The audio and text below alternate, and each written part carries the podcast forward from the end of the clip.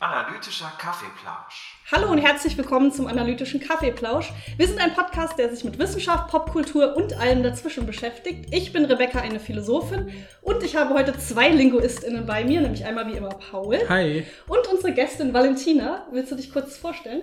Ja, gerne. Hi, ich bin Valentina. Ich bin ähm, Sprachwissenschaftlerin so wie Paul, allerdings nicht in der Germanistik, sondern in der Romanistik. Ähm, und da bin ich eigentlich nur hingekommen, weil ich vorher romanische Sprachen studiert habe. Also ich habe Französisch und Spanisch auf Lehramt studiert, ähm, dann noch eine Zusatzqualifikation für Deutsch als Fremdsprache belegt. Und so bin ich dann in der spanischen Sprachwissenschaft gelandet, äh, mit der ich mich jetzt äh, im Rahmen meiner Dissertation beschäftige. Genau, du bist ja auch hier für deine Doktorarbeit, da kommen wir auch gleich zu. Aber weil uns ja auch ein paar Leute zuhören, die vielleicht jetzt so eher in, äh, noch in der Schule sind oder auch nicht mehr in der Schule sind, aber gar keine Ahnung haben, was Romanistik eigentlich ist oder romanistische Sprachwissenschaft, mhm. kannst du da vielleicht kurz was zu sagen? Klar, ja. Also Romanistik hat gar nicht so viel mit Romanen oder Romantik oder so zu tun, sondern es ist die Wissenschaft der romanischen Sprachen und Kulturen. Ähm, und zu den romanischen Sprachen zählen zum Beispiel die beiden, die ich studiert habe, Spanisch, Französisch, auch Portugiesisch oder Italienisch, ähm, aber auch vielleicht eher unbekanntere Sprachen wie das Okzitanische, was in Südfrankreich und in Norditalien gesprochen wird, oder auch zum Beispiel Sardisch auf Sardinien ist auch eine romanische mhm. Sprache. Mhm. Das heißt, die gehen alle ähm, auf das Latein zurück und die Romanistik beschäftigt sich mit dem Sprach- und Kulturraum und allem, was dazugehört. Also das kann dann Sprachwissenschaft sein, Literaturwissenschaft, aber zum Beispiel auch äh, die Didaktik der romanischen Sprachen, also wie man diese Sprachen dann lehren und lernen kann. Mhm. Und ich muss jetzt ein bisschen dumm fragen, weil ich weiß es wirklich nicht. Aber wenn man jetzt zum Beispiel Germanistik oder so steht, steht man ja die deutsche Sprache mhm. und hat dann Literaturwissenschaft und Sprachwissenschaft vor allen Dingen. Und bei Romanistik ist es dann so, dass man sich ähm, fokussiert auf ein oder zwei Sprachen oder bekommt man einen Überblick über alle romanistischen Sprachen mhm. und also wie, wie funktioniert das dann? Also ich nehme an, das ist von Uni zu Uni vielleicht auch unterschiedlich. Ähm man kann zum Beispiel sich auf eine, also man kann eine Sprache studieren, äh, beispielsweise im Lehramt. Jetzt hätte ich jetzt die Möglichkeit gehabt, mich für Spanisch und irgendein ganz anderes nicht sprachliches mhm. Fach, auch nicht romanistisches Fach zu entscheiden. Ich hätte zum Beispiel Spanisch und Bio natürlich auf, oder Mathe oder sonst was auf Lehramt studieren können. Ähm, ich hatte jetzt so gesehen dann mich für zwei romanische Sprachen entschieden, einfach weil mir die zugesagt haben und mich das in der Schule auch interessiert hat. Ich habe beide auch in der Schule gelernt. Das ist aber keine Voraussetzung. Also ähm, es gibt viele, die das zum Beispiel auch ähm, außerhalb des Lehramts in einem Bachelor- oder einem Masterstudiengang machen und die sich dann äh, auf Französistik spezialisieren oder sich äh, nur mit Portugiesisch mhm. beschäftigen oder mhm. so. Ähm, und dann gibt es wieder andere, zum Beispiel Bachelorstudiengänge, die ähm, kombinieren dann eine romanische Sprache und eben deren ähm, Kultur mit ähm, einem Wirtschaftsthema. Dann äh, kann man so Kombinationsbachelor machen oder auch äh, mit soziologischen ähm, Gebieten. Das kann ganz unterschiedlich sein, das ist keine Voraussetzung. Ich glaube aber, es kann hilfreich sein, wenn man zumindest noch Grundkenntnisse in einer anderen romanischen Sprache hat. Mhm. Also manche lernen ja zum Beispiel auch Latein schon in der Schule. Mhm. Ich denke, das hilft immer, weil man sich Dinge einfach ableiten kann. Ähm, kann man auch an der Uni nachholen, so habe ich es dann gemacht, ähm, weil das bei uns tatsächlich auch vorgeschrieben war. Also wir brauchten auch noch ein Latinum mhm. zusätzlich mhm. zu den zwei romanischen Sprachen. Ähm, und natürlich auch so im, im Studienalltag ist es hilfreich, wenn man dann äh, fremdsprachliche Texte liest und sich im, in einem Forschungsfeld bewegt, wo man dann beispielsweise auch die Forschungsliteratur äh, dazu dann ähm, aus noch einem anderen Sprachgebiet mit einbeziehen kann, so wie das ja in anderen Studiengängen der Fall ist. Äh, dass Englisch zum Beispiel vorausgesetzt wird inzwischen als mhm. Wissenschaftssprache, ja. denke mhm. ich, ist in der Romanistik immer sinnvoll. Ähm, und sie sind ja auch relativ leicht zu erlernen, dadurch, dass man sich immer Brücken bilden kann. Also ich habe Spanisch so gut lernen können, weil ich Französisch vorher gelernt hatte. Und mhm. witzigerweise habe ich mir dann das Latein über Spanisch und Französisch erschlossen. Ich dachte dann, ach ja, das ist wie da oder ja, eben nicht so. Und eigentlich ist es ja historisch betrachtet genau anders. Ja, ja genau. Und sagten uns ja auch die LehrerInnen immer in der Schule, ne, lernt doch Latein, dann gefallen euch alle anderen Sprachen leichter. Genau. Also hast du dann sozusagen Französisch als erste Sprache in der Schule oder nach Englisch wahrscheinlich mhm. und dann Spanisch noch später dazu? Genau, ja, ich hatte am Ende dann drei Fremdsprachen in der Schule und irgendwann in der Oberstufe gab es da Probleme. Ich erinnere mich noch an ein Gespräch mit äh, unserem Studienleiter, der meinte dann, aber Sie können nicht drei Fremdsprachen belegen. Wie soll ich Ihnen denn einen Stundenplan zusammenstellen, eben mit diesem Kursformat? ah, ja. mhm. Dann musste ich irgendwas abgeben, dann habe ich Englisch abgewählt. Dann war meine Englischlehrerin entsetzt, aber ich dachte, naja, irgendwie das andere war komisch möchte ich noch ne? länger verfolgen. Ja, ja, das war irgendwie nicht vorgesehen. Ja, mhm. Aber wahrscheinlich sind Sprachenfächer nicht an Schulen immer ein bisschen, kriegen die nicht mehr Stunden? Oder ist das nur, nur bei Deutsch und Mathe so? Das, also ich habe das Gefühl, dass bestimmte Fächer ja immer mehr Stunden Kontingent. Aber je nachdem, ob du Haupt. Ja, stimmt, also gut, in der Oberstufe hast du dann eh so Leistungskurs, Grundkurs mhm. und dann ist es, glaube ich, gleich viel, oder? Ja, stimmt, stimmt. Und Englisch hast du halt mehr, weil es ein Hauptfach ist. Also bei uns hing es dann vor allen Dingen mit den Kursleisten zusammen. Also mhm. Spanisch lag so oder so schon zehnte, elfte Stunde an einem Freitag. Ja, also das musste man dann auch echt wollen. Und ich glaube, das war dann wirklich, die Frage, wie man das alles äh, koordiniert ja, bekommt. Ja, aber es hat sich offensichtlich gelohnt, ja. weil du ja jetzt im spanischen Bereich unterwegs bist, sozusagen. Sozusagen, genau. Also ich hätte zum Beispiel, äh, um nochmal auf das Romanistikstudium zurückzukommen, ich hätte auch ähm, für die Dissertation dann mich auf das, die, den französischen Sprachraum beziehen können. Ich könnte natürlich auch was Sprachvergleichendes machen, was sich bei mir irgendwie anbietet, weil ich mich eben in beiden Sprachen bewegen kann. Ähm, ich habe mich dann für das Spanische entschieden, weil ich mich an irgendeiner Stelle einfach entscheiden ja, ja, musste. Klar, und klar. Ähm, von, meinem, von meiner Ausbildung her hätte ich das aber auch tun können. Also insofern tun sich da manchmal dann auch noch neue Türen auf. Mhm, mhm. mhm, voll spannend. Ja, also ich denke, falls jemand von euch jetzt irgendwie Lust bekommen hat, das zu studieren, dann ist Valentina bestimmt bereit, Fragen zu beantworten. Wenn die Folge online gegangen ist, dann würden wir sie, also die Fragen an dich weiterleiten. Falls Klar, genau. Und auf Instagram verlinken, vielleicht macht das ja auch Sinn. Mhm. Genau, ähm, ja, vielleicht kommen wir direkt zu deinem Doktorarbeitsthema, würde ich sagen. Kannst du vielleicht ganz kurz so sagen, was das ungefähre Thema ist, dass wir schon mal so einen Eindruck haben und dann uns langsam nähern können? Mhm. Ich beschäftige mich mit äh, Gesundheitskommunikation im Internet, ähm, weil mich interessiert, wie wir uns Themen erklären. Das war so mein Ausgangspunkt. Und äh, habe mich in diesem Gesundheitsbereich ähm, für den Gegenstand der Menstruation entschieden, den ich analysiere, um zu verstehen, wie dieses Erklären funktioniert in einem medizinisch basierten Kontext, der inzwischen aber viel weiter geht als nur PatientInnen, die mit ÄrztInnen sprechen. Mhm. Genau. Und ähm, weißt du noch, wie du auf das Thema gekommen bist? Also zum einen natürlich Menstruation als Forschungsgegenstand, aber auch dieses, dass du dir jetzt so ähm, Social Media Accounts oder Kommentare und sowas anschaust, mhm. also auch als Methode? Ähm, ich hatte das große Glück, nach dem Studium zum einen das Angebot äh, zu kriegen, dass ich äh, promovieren könnte, was ich erstmal mit einem großen Kompliment auch verbunden habe, ja, dass man mir das zutraut. Ähm, und ich hatte darüber hinaus noch das viel größere Glück, dass ich mir mein Thema ganz frei aussuchen konnte. Und auf der Sehr anderen gut. Seite war das auch total schwierig, weil ich dachte, mhm. toll, dann kann ich meinen Interessen nachgehen und toll, dann kann ich meinen tausend Interessen nachgehen. Also es war gar nicht so leicht, mich da zu entscheiden. Ähm, ich wusste, dass ich ähm, irgendwas machen will, mit dem ich nachvollziehen kann, wie unsere Gesellschaft Themen verhandelt. Also mich hat irgendwie die, diese gesellschaftliche Kommunikation so total fasziniert schon im Studium und dann war ich schnell eben methodisch bei einer Diskursanalyse. Mhm. Ähm, und ich wollte mit meiner Forschung auch Menschen berücksichtigen, die vielleicht bisher nicht so berücksichtigt wurden. Also ich hatte keine Lust, was schon total abgegrastes zu machen, aber auch mit dem Interesse, einer Gruppe irgendwie eine Stimme zu geben auf eine Art und Weise. Und das dritte, was ich mir vorgenommen hatte, war, es sollte irgendeine Art von Schulbezug haben. Mhm. Weil ich wusste noch nicht so genau, wo werde ich dann mal landen. Und naja, eine wissenschaftliche Karriere kann man auch nie so richtig planen. Das hängt, glaube ich, auch immer ja. vom Glück ab, was man dann dazu braucht.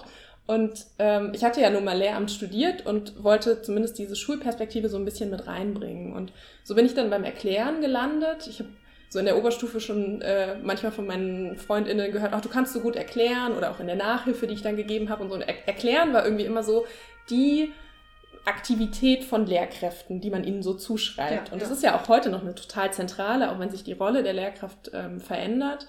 Und ähm, das Erklären ist sozusagen ähm, ja aber eine Aktivität, die man an einem Gegenstand beleuchten ähm, muss. Also irgendetwas wird erklärt. Jetzt hätte ich mich für irgendein grammatisches Thema oder irgendwie alles kann man ja erklären auf der Welt. Auch der Klimawandel stand mal kurz zur Debatte. Mhm. Äh, also wie kann ich die Klimakrise irgendwie für, für ähm, Menschen so aufbereiten, dass sie greifbar wird. Ähm, und ich habe dann verschiedene Ideen ausgearbeitet und auf Post-its geschrieben und ich sehe die noch so an meinem Schreibtisch hängen, wie ich die dann aufgehängt habe. Und dachte, ich mache jetzt jeden Tag einen Punkt auf der, äh, das Post-it, was mich irgendwie an dem Tag so vom Bauchgefühl am meisten überzeugt. Mhm. Da waren dann auch noch Themen dabei wie ähm, Mehrsprachigkeit, also auch dieser romanistische Background so in Kombination mit Deutsch als Fremdsprache, was ich noch gemacht habe. Ähm, oder auch barrierefreie Kommunikation wäre für mich noch so ein Bereich gewesen, ähm, der mich interessiert. Und ich sehe noch diese Post-its da hängen und dann bin ich in Urlaub gefahren. Also ich habe Punkte verteilt und so und dann im Urlaub auch immer wieder drüber nachgedacht. Und im Urlaub habe ich ein Buch gelesen von Franka Frei, Periode ist politisch. Und irgendwie dachte ich dann so, warum eigentlich nicht? Also das ist ein total spannendes Thema. Das ist was, ähm, was gerade total viel Aufwind erfährt, ähm, was vielleicht gar nicht so leicht zu erklären ist, weil es ja auch tabuisiert ist und lange nicht darüber gesprochen wurde oder nur in einer bestimmten Art und Weise darüber gesprochen wird. Ähm, und es ist was, womit ich selber so was anfangen kann und ähm, es ist zum einen, also, oder es ist darüber hinaus eben auch ein Thema, ähm, was sich mit einer weiblichen, einer femininen oder auch einer feministischen Perspektive so verknüpfen lässt. Mhm. Ähm, ich hatte vorher viel darüber gelesen, dass gerade Frauen in verschiedenen Bereichen der Forschung oft einfach ausgeklammert werden. Gerade auch im medizinischen Bereich mhm. gibt es äh, zum Beispiel in Bezug auf irgendwelche medizinischen Studien zu Nebenwirkungen oder auch ähm, zu ganz anderen ähm, Bereichen ähm, ganz oft einfach keine Daten dazu. Also mhm. es wird dann auch, was weiß ich, bei irgendwelchen ähm, Auto-Crash-Simulationen gibt es so einen Dummy, eine Puppe, äh, die dann irgendwie wild durch die Luft fliegt und die ist eben anatomisch einfach einem Stand, also so einem durchschnittlichen männlichen Körper nachempfunden. Und es gab sehr lange keinen weiblichen Körper, als würden wir nicht auch bei Unfällen irgendwie in Gefahr sein oder vielleicht sogar ums Leben kommen, weil unsere Gurte nicht richtig sitzen. So, das ja, ja. hat mich einfach, ähm, als ich das zum ersten Mal mitbekommen habe, total beeindruckt und auch irgendwie ein bisschen schockiert, dass das mhm, so ist. Mhm, also, weil es ist halt die Hälfte der Weltbevölkerung. Ja. Und unabhängig von diesem, von dieser binären Zeichnung gibt es ja noch einfach ganz viele Menschen, die nicht in diesen, sich nicht mit diesen Stereotypen ähm, sozusagen identifizieren. Und auch da finde ich gerade wieder die Menstruation, da kommen wir vielleicht ähm, nachher nochmal drauf. Naja, und mit diesem ganzen Background sozusagen, mit diesen ganzen Gedanken so in meinem Rucksack, äh, den man so mit sich rumträgt, ähm, bin ich dann aus dem Urlaub wiedergekommen und habe wieder diese Post-it-Sammlung angeguckt und dachte, ach, ich mache das mit dem Erklären und ich mache das mit der Menstruation. Mhm. Und dass ich dann bei Social Media gelandet bin, ähm, war eigentlich erst der zweite Schritt, weil ich mich gefragt habe, wo wird denn über die Menstruation aufgeklärt? Und dann habe ich so auch. Wir alle wissen nicht in der Schule. right, ja. Also ähm, vielleicht nicht generell nicht, aber zumindest in Sexualkunde oder sowas kommt es irgendwie nicht so richtig vor, weil es hat ja jetzt erstmal auch nicht so viel mit Sex zu tun. Mhm. Und irgendwie hatte ich das Gefühl, in vielen Kontexten, wo es auftauchen könnte, taucht es nicht auf. Mhm. Und wo suchen sich die Leute dann die Informationen? Ja, logischerweise heutzutage halt im Internet. Und ähm, ich fand soziale Netzwerke total spannend, weil ich glaube, wenn man sich für ein Thema interessiert, sei es die Menstruation oder auch was ganz anderes, dann ähm, entstehen ja so, so Communities, also mhm, so mhm. Bubbles, in denen man sich bewegt und irgendwann stellt man dann fest, okay, wow, das ist echt nur meine Bubble, die das so sieht, wenn man dann irgendwie mit Menschen im, ähm, in Kontakt ist, mit anderen Menschen spricht und feststellt, nee, okay, das ist gar nicht so Konsens, wie mir das vielleicht manchmal erscheint, wenn ich mich mhm. auf Social Media bewege. Und so habe ich das dann zusammengeflochten zu einem Thema ich finde das, was du sagst mit den Bubbles, ich finde, das ist so, das ist so irgendwie sogar beides, in gewisser Weise beide Richtungen. Weil ich habe das Gefühl, oft ist es so, man, man hat so ein Thema, also ich bin ja quasi damit aufgewachsen, dass es das Internet noch nicht immer verfügbar war, sozusagen. Ne? Also sicher, als es dann schon halbwegs normal benutzbar war, hatte ich noch voll lange kein Internet. Und irgendwann merkt man dann aber, wenn man dann regelmäßig Zugang dazu bekommen hat, was jetzt so komisch klingt, weil jetzt hat es ja eh jeder, aber da war es am Anfang auch so, dass ich ganz oft überrascht war, wie viele Leute sich für sehr spezifische Dinge interessieren, von denen ich dachte, okay, das sind nur ich und einer meiner besten Freunde oder so, ja. Und dann merke ich, ah nee, krass, es gibt eine ganze Community, die nicht nur ähnliche Interessen oder, wie soll ich sagen, ja, und Interessen oder auch Fragen hat, ja, zu bestimmten Themen, sondern äh, es gibt auch noch zig Leute, die da noch viel tiefer drin sind und so weiter. Mhm. Und das löst ja oft bei Menschen dann den Effekt aus, anscheinend ist das ein Thema, was alle, also mhm. bei mir zumindest auch immer den Effekt auslöst. Ich weiß es doch noch aus meinem Psychologiestudium, dass wenn man eben, ne, das ist so ein typischer Effekt, den habe ich total im Studium auch immer gespürt. Wenn man zufällig von drei verschiedenen Dozenten das gleiche Stichwort gehört hat, hat man das Gefühl bekommen, dieses Thema ist gerade irgendwie aktuell und heiß und alle reden darüber. Mhm. Und das sind aber nur drei Stimmen mhm. von, von ganz vielen. Mhm. Und die, diesen Effekt verstärkt das Internet total, dass man mhm. oft denkt, wieso hat X noch nie was davon gehört? Das kann doch nicht wahr sein. Das ist doch überall. Ja, Aber es ist nur Ja, da, wo man halt hingeht, überall. Und man geht ja. Ja. nicht überall hin und so weiter. Und dann kippt es eben wieder zu dem, was du sagst, finde ich oft. Ne? Und ähm, das, was du gesagt hast mit diesen, mit der Gesundheitskommunikation und so weiter, äh, ähm, das fand ich halt auch total spannend, weil das nur so als Fun Fact, der vielleicht für dich auch interessant ist oder so. Ich habe, äh, ähm, als ich Philosophie studiert habe, hatte ich einen Prof, der sich ganz viel mit Platon beschäftigt hat. Also der war ganz interessant, weil er hat sich eigentlich als junger Wissenschaftler ganz viel mit moderner Philosophie beschäftigt, ist dann so in seinem Alter immer mehr in die Antike hineingetaucht sozusagen. Das ist meine Zukunft ein bisschen. Ne? Ja, vielleicht, genau. Und, und der, der hat dann quasi gesagt, dass in der aktuellsten Forschung zu Platon zum Beispiel gesagt wird, dass diese ganz viel unserer westlichen, der, der westlichen, des, der, des Denkens, der westlichen Prägung eigentlich davon geprägt ist, dass Platon eben zu der Zeit, als Platon in Athen eben geschrieben hat, ist doch eine neue Ausrichtung der Medizin aufgekommen und das, was wir bis heute so plausibel finden, dass man zum Beispiel, ne, also deswegen haben wir ja den hippokratischen Eid und diese Sachen und dass man sowas hat wie, naja, bevor wir bestimmte Diagnosen stellen, müssen wir bestimmte Symptome sehen, diese Symptome müssen für alle erkennbar sein und dann wird das Ganze sozusagen wissenschaftlich, also dieser Kontext von Wissenschaft, Kompetenz und so weiter, das versucht dann Platon für philosophische Inhalte wie Politik, Militär, ähm, Tugenden und so weiter so zu adaptieren, zu sagen, ich will quasi die Symptome des Ganzen haben und wie nennt er diese Symptome Ideen, deswegen hat er diese Ideenlehre und so weiter. Und ich Mhm. finde diese Art, und er hat immer dieses Beispiel, äh, ähm, gibt es irgendwo bei Platon mit irgendjemand, keine Ahnung, ist bei einem Arzt und kriegt die eine Diagnose und der andere Arzt gibt eine ganz andere Diagnose und wie entscheidet diese Person jetzt, welcher Arzt recht hat? Naja, geht jetzt zu einem dritten Arzt auf das Risiko hin, dass noch eine dritte Diagnose kommt und noch mehr Verwirrung entsteht. Und ich glaube, deswegen ist dieses Beispiel mit der Gesundheitskommunikation auch als Metathema für, wie kommuniziert unsere Gesellschaft, also alles, was du gesagt hast, was dich interessiert, ne? wie eignen wir uns Wissen an, wer spricht darüber, äh, in welchen Kontexten und so weiter. Deswegen leuchtet mir das voll ein, wie du da, dass du da bei dem Thema so hängen geblieben bist. Also ich fand das gerade total nachvollziehbar, als du das so erzählt hast mit deinen Post-its und der Urlaubsreise. Ich dachte, ja, finde ich voll klar, also ne, das, so entstehen ja oft so wissenschaftliche Themen, dass man so ganz viel, das wabert so rum und man hat so ganz große abstrakte Interessen und dann kommt plötzlich so eine ganz konkrete Alltagssache und man denkt, ja stimmt, in der verbindet sich alles Mhm. irgendwie. Ne? Deswegen, Ja, es ist so gleichzeitig organisiert, strategisch, wie du rangegangen bist, aber dann war es auch Zufall, wie du wirklich drauf gekommen bist. Mhm, Also es war bei mir definitiv auch so. Ich glaube, das ist einfach Mhm. so ein Ding, was Mhm. viele Leute Ja, ja, ja. kennen. Und ich fand es auch interessant, als du gesagt hast, warum du oder was so Kriterien waren, wie, worüber du gerne schreiben wolltest und wieso du dann auf, der, auf dem Menstruationsdiskurs gelandet bist, passt total zu dem. Wir haben auch bei Instagram die Leute ein paar Fragen gestellt, da werden wir nachher auch noch zu kommen. Und wir haben auch gefragt, ob die Leute Fragen an dich haben. Und ich habe das Gefühl, alle Fragen gehen so ein bisschen in die Richtung. Also kann ich ja Mhm. schon mal anteasern. So wie spiegelt sich Tabuisierung beim Menstruationsthema ähm, wieder? Gab es Bezeichnungswandel? Seit da, wann dürfen überhaupt menstruierende Personen da mitreden? Und das sind ja alles Sachen, die dich auch interessiert haben, weil Mhm. du gesagt hast, ich will ein Thema haben, wo vielleicht Leute, die sonst keine Stimme haben, irgendwie gehört werden und dass ich das untersuche. Und ich will, das ist ja so ein tabuisiertes Thema und ich will irgendwie schauen, wie ich dann, wie ich da irgendwie vielleicht einen Beitrag auch zu leisten kann. Mhm. Möglicherweise ja auch in dieser Schulsache dann später. Mhm. Ähm, und fand ich voll interessant, dass Mhm. das irgendwie Sinn macht, offensichtlich für viele Leute mit dem Mhm. Thema Menstruation. Ja.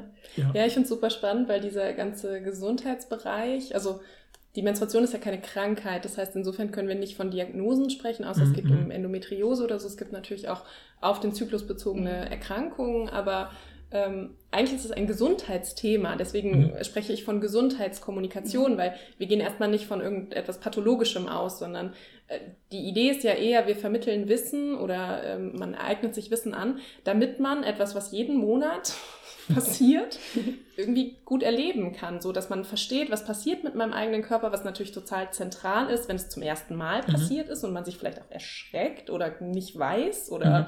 ähm, nicht so richtig ähm, das ähm, erklärt bekommen hat, sind wir wieder beim Erklären. Ähm, aber so insgesamt, dadurch, dass es ja regelmäßig auftritt, dass es ein Zyklus ist, ist es was, was uns einfach eine ziemlich lange Zeit unseres Lebens begleitet. Und ähm, das sind zum einen natürlich Frauen, aber mir ist in meiner Forschung auch wichtig zu betonen, dass, es, dass nicht alle Frauen menstruieren und dass nicht nur Frauen menstruieren. Ich glaube, da haben wir oft so, ein, äh, so eine binäre Idee, die einfach nicht passt. Die zeigt sich auch auf Social Media, weil wir da einfach ähm, vielleicht facettenreicher ähm, facettenreichere Darstellungen auch finden oder andersrum Menschen die Möglichkeit haben, sich auszudrücken, die sie vielleicht ähm, in anderen Kontexten unserer Gesellschaft nicht hätten. Ähm, und ich ähm, wollte auf den Punkt eingehen, den, äh, den du gesagt hast, äh, Rebecca, eben die Gesundheitskommunikation ist eben ein äh, Feld, das wie total viele andere gesellschaftliche und wissenschaftliche Felder erstmal männlich dominiert ist. Ja. Und wenn wir dann über einen Gegenstand sprechen wie die Menstruation, die Männer erstmal nicht betrifft, tendenziell, ähm, habe ich mich von Anfang an gefragt, wer spricht da eigentlich? Also wer darf da auch mitreden? Mhm. Wer sind die Experten oder die Expertinnen oder die Expertinnen? Also ich meine, ähm, wer ist das dann? Sind das Menschen mit einem medizinischen Background, die, mhm. das ist natürlich fernab jeden Geschlechts oder jedes Gender, ähm, aber sind vielleicht auch Personen, die menstruieren, in dem Sinne dann ExpertInnen für ihren eigenen Körper und für ihre mhm. Erfahrungen und für das, was da jeden Monat mit einem passiert. Ähm, und ich finde, da unterscheidet sich die Menstruation von anderen Bereichen, ähm, die wir in der Medizin oder in der Gesundheitskommunikation ähm, betrachten könnten. Mhm, deshalb macht es ja auch total Sinn, dass aus feministischer Perspektive ist ja wie bei anderen Themen, wie zum Beispiel Abtreibung und so, gibt es ja auch die, äh, die Richtung dann zu sagen, dürfen eigentlich nur Leute, die potenziell auch eine Abtreibung selber vollziehen können, mitreden oder nicht. Mhm. Ähm, und deshalb finde ich das total spannend. Und ich würde, es interessiert mich auch jetzt schon total zu wissen, wie unterschiedliche Geschlechter darüber reden und ob du auch ähm, verschiedene queere Perspektiven darauf dir angeschaut hast. Ich weiß nicht, ob wir da direkt schon reingehen wollen oder wollen wir erstmal auf einer äh, höheren Ebene kleinschrittiger vorgehen. Wie ihr wollt. Die Gästin entscheidet. Ah, ja. äh, ich bin sehr flexibel. Wir können gerne direkt über Menstruation sprechen. Ja, vielleicht kannst du ähm, ja noch kurz sagen, also du hast dir dann verschiedene Instagram-Accounts angeschaut. Mhm. Ähm, und wie hast du die ausgewählt? Also im mm. spanischsprachigen Raum natürlich. Genau, ja, genau, das muss man äh, dazu mhm. sagen, ähm, weil das vielleicht gar nicht so offenkundig ist. Ähm, mhm, mhm. Das Internet hat ja alle Sprachen, die es so gibt auf der Welt. Von daher könnte ich, indem ich äh, Texte aus dem Internet ähm, betrachte, ja eigentlich das auf jeder Sprache tun. Mhm. Ähm, ich mache das aus der spanischsprachigen Perspektive, weil ich mich mit spanischer Sprachwissenschaft beschäftige und was man ja nicht vergessen darf, die Menstruation ist der Gegenstand, den ich analysiere. Das heißt, ich erforsche ja jetzt nicht, ob die Informationen, die man dort findet, irgendwie medizinisch oder biologisch korrekt sind oder ob da gut über Menstruation mhm. gesprochen wird. Das mhm. sind keine Fragen, die ich mit meiner Arbeit beantworten möchte. Ähm, mir geht's ja um das Erklären, was immer so das übergeordnete ähm, Thema ist. Und ähm, Ausgangspunkt ist das Phänomen, dass wir heutzutage ja tendenziell Dinge erstmal googeln, bevor wir vielleicht einen Termin beim Arzt oder bei der Ärztin vereinbaren, was verschiedene Gründe haben kann.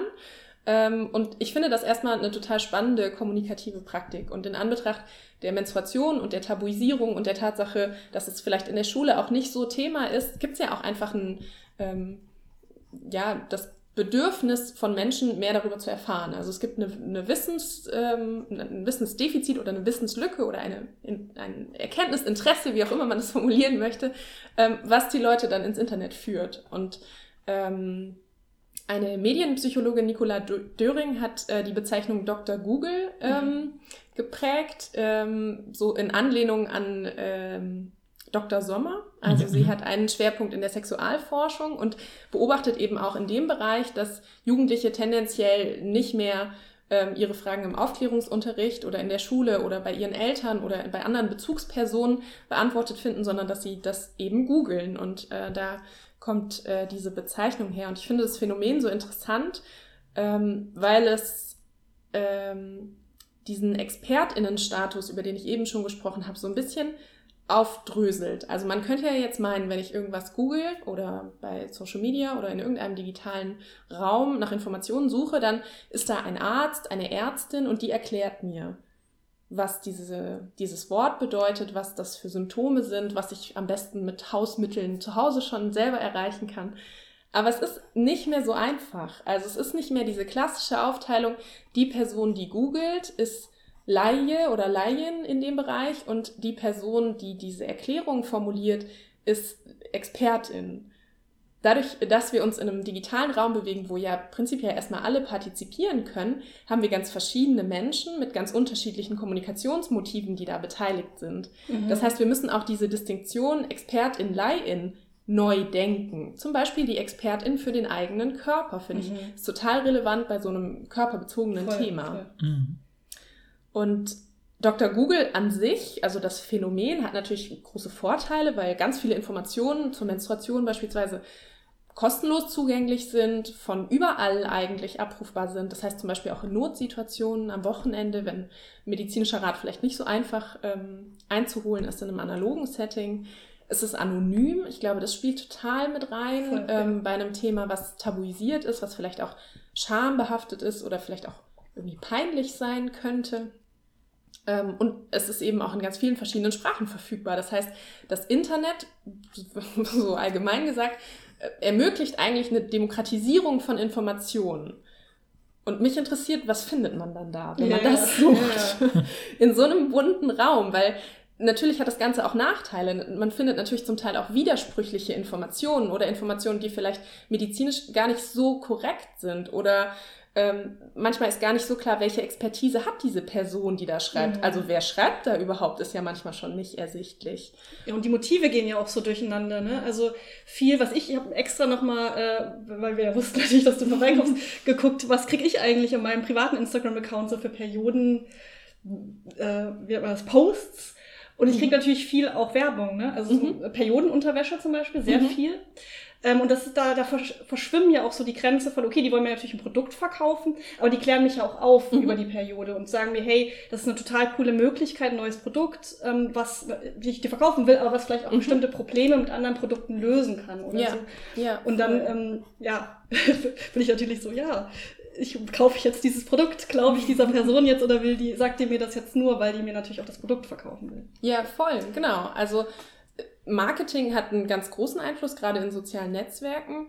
Und meine Grundannahme wäre, dass beispielsweise die Motivation, ein Produkt verkaufen zu wollen, auch die Erklärung beeinflusst. Ja. Also indem ich ähm, am Ende daran interessiert bin, dass du diese Periodenunterwäsche kaufst, erkläre ich dir die Menstruation auf eine Art und Weise, dass du am Ende zu dem Ergebnis kommst, ich glaube, mir wird es noch ein bisschen besser gehen, wenn ich diese tolle Unterwäsche hätte. Hm, ja. Und die ist ja auch gerade im Angebot oder ich krieg über die Influencerin sonst wie Ja, Code klar. 15 dann nochmal Rabatt. Klar. also, äh, das spielt total mit rein in die Erklärungen, ähm, die mich interessieren.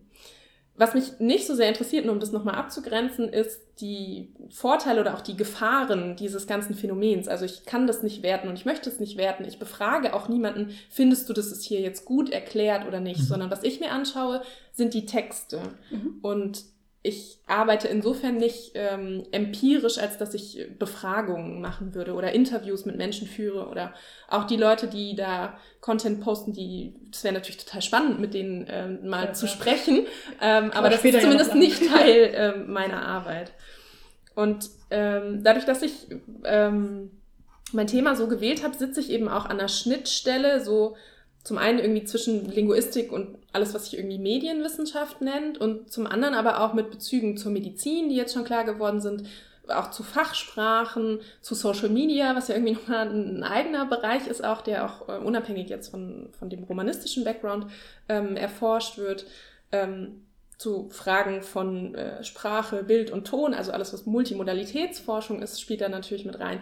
Das heißt, ich mh, verknüpfe verschiedene Felder miteinander, was auf der einen Seite irgendwie bedeutet, dass ich Abstriche machen muss in Ja, manchen Bereichen und auf der anderen Seite aber genau dieses Potenzial hat, dass ich mit meiner Brille ähm, Social Media betrachte am Beispiel der Menstruation und so dann kommunikative Strategien rausarbeiten will. Und ähm, was du eben angedeutet hast über äh, Periodenprodukte und was du so findest in deinem Feed, passiert mir natürlich auch. Also das, ich habe mir dann einen Account äh, angelegt, den ich so zur Forschung verwende, wo ich dann allen möglichen spansprachigen Accounts folge, die sich mit dem Thema beschäftigen. Dann äh, tauchen immer wieder neue Sachen auf. Dann folge ich natürlich auch Hashtags und so habe ich am Anfang meiner Arbeit, ähm, weil du auch gefragt hast, wie ich meinen Mhm. Korpus aufgebaut habe, ähm, erstmal mir sozusagen einen eigenen Algorithmus so ein bisschen ja. ähm, zurechtgelegt, äh, damit mir dann der thematisch passende Content angezeigt wird. Und relativ schnell wurde mir dann natürlich auch Werbung für Periodenprodukte angezeigt. Und ähm, das ließ sich gar nicht vermeiden. Das ist aber auch irgendwie total unterhaltsam. Ich habe dann kurz auch überlegt, ob ich das mit einbeziehe, aber ich habe mich dann dagegen entschieden. Äh, das heißt, mein Korpus besteht jetzt aus 160 Posts insgesamt von 120 ähm, verschiedenen Accounts.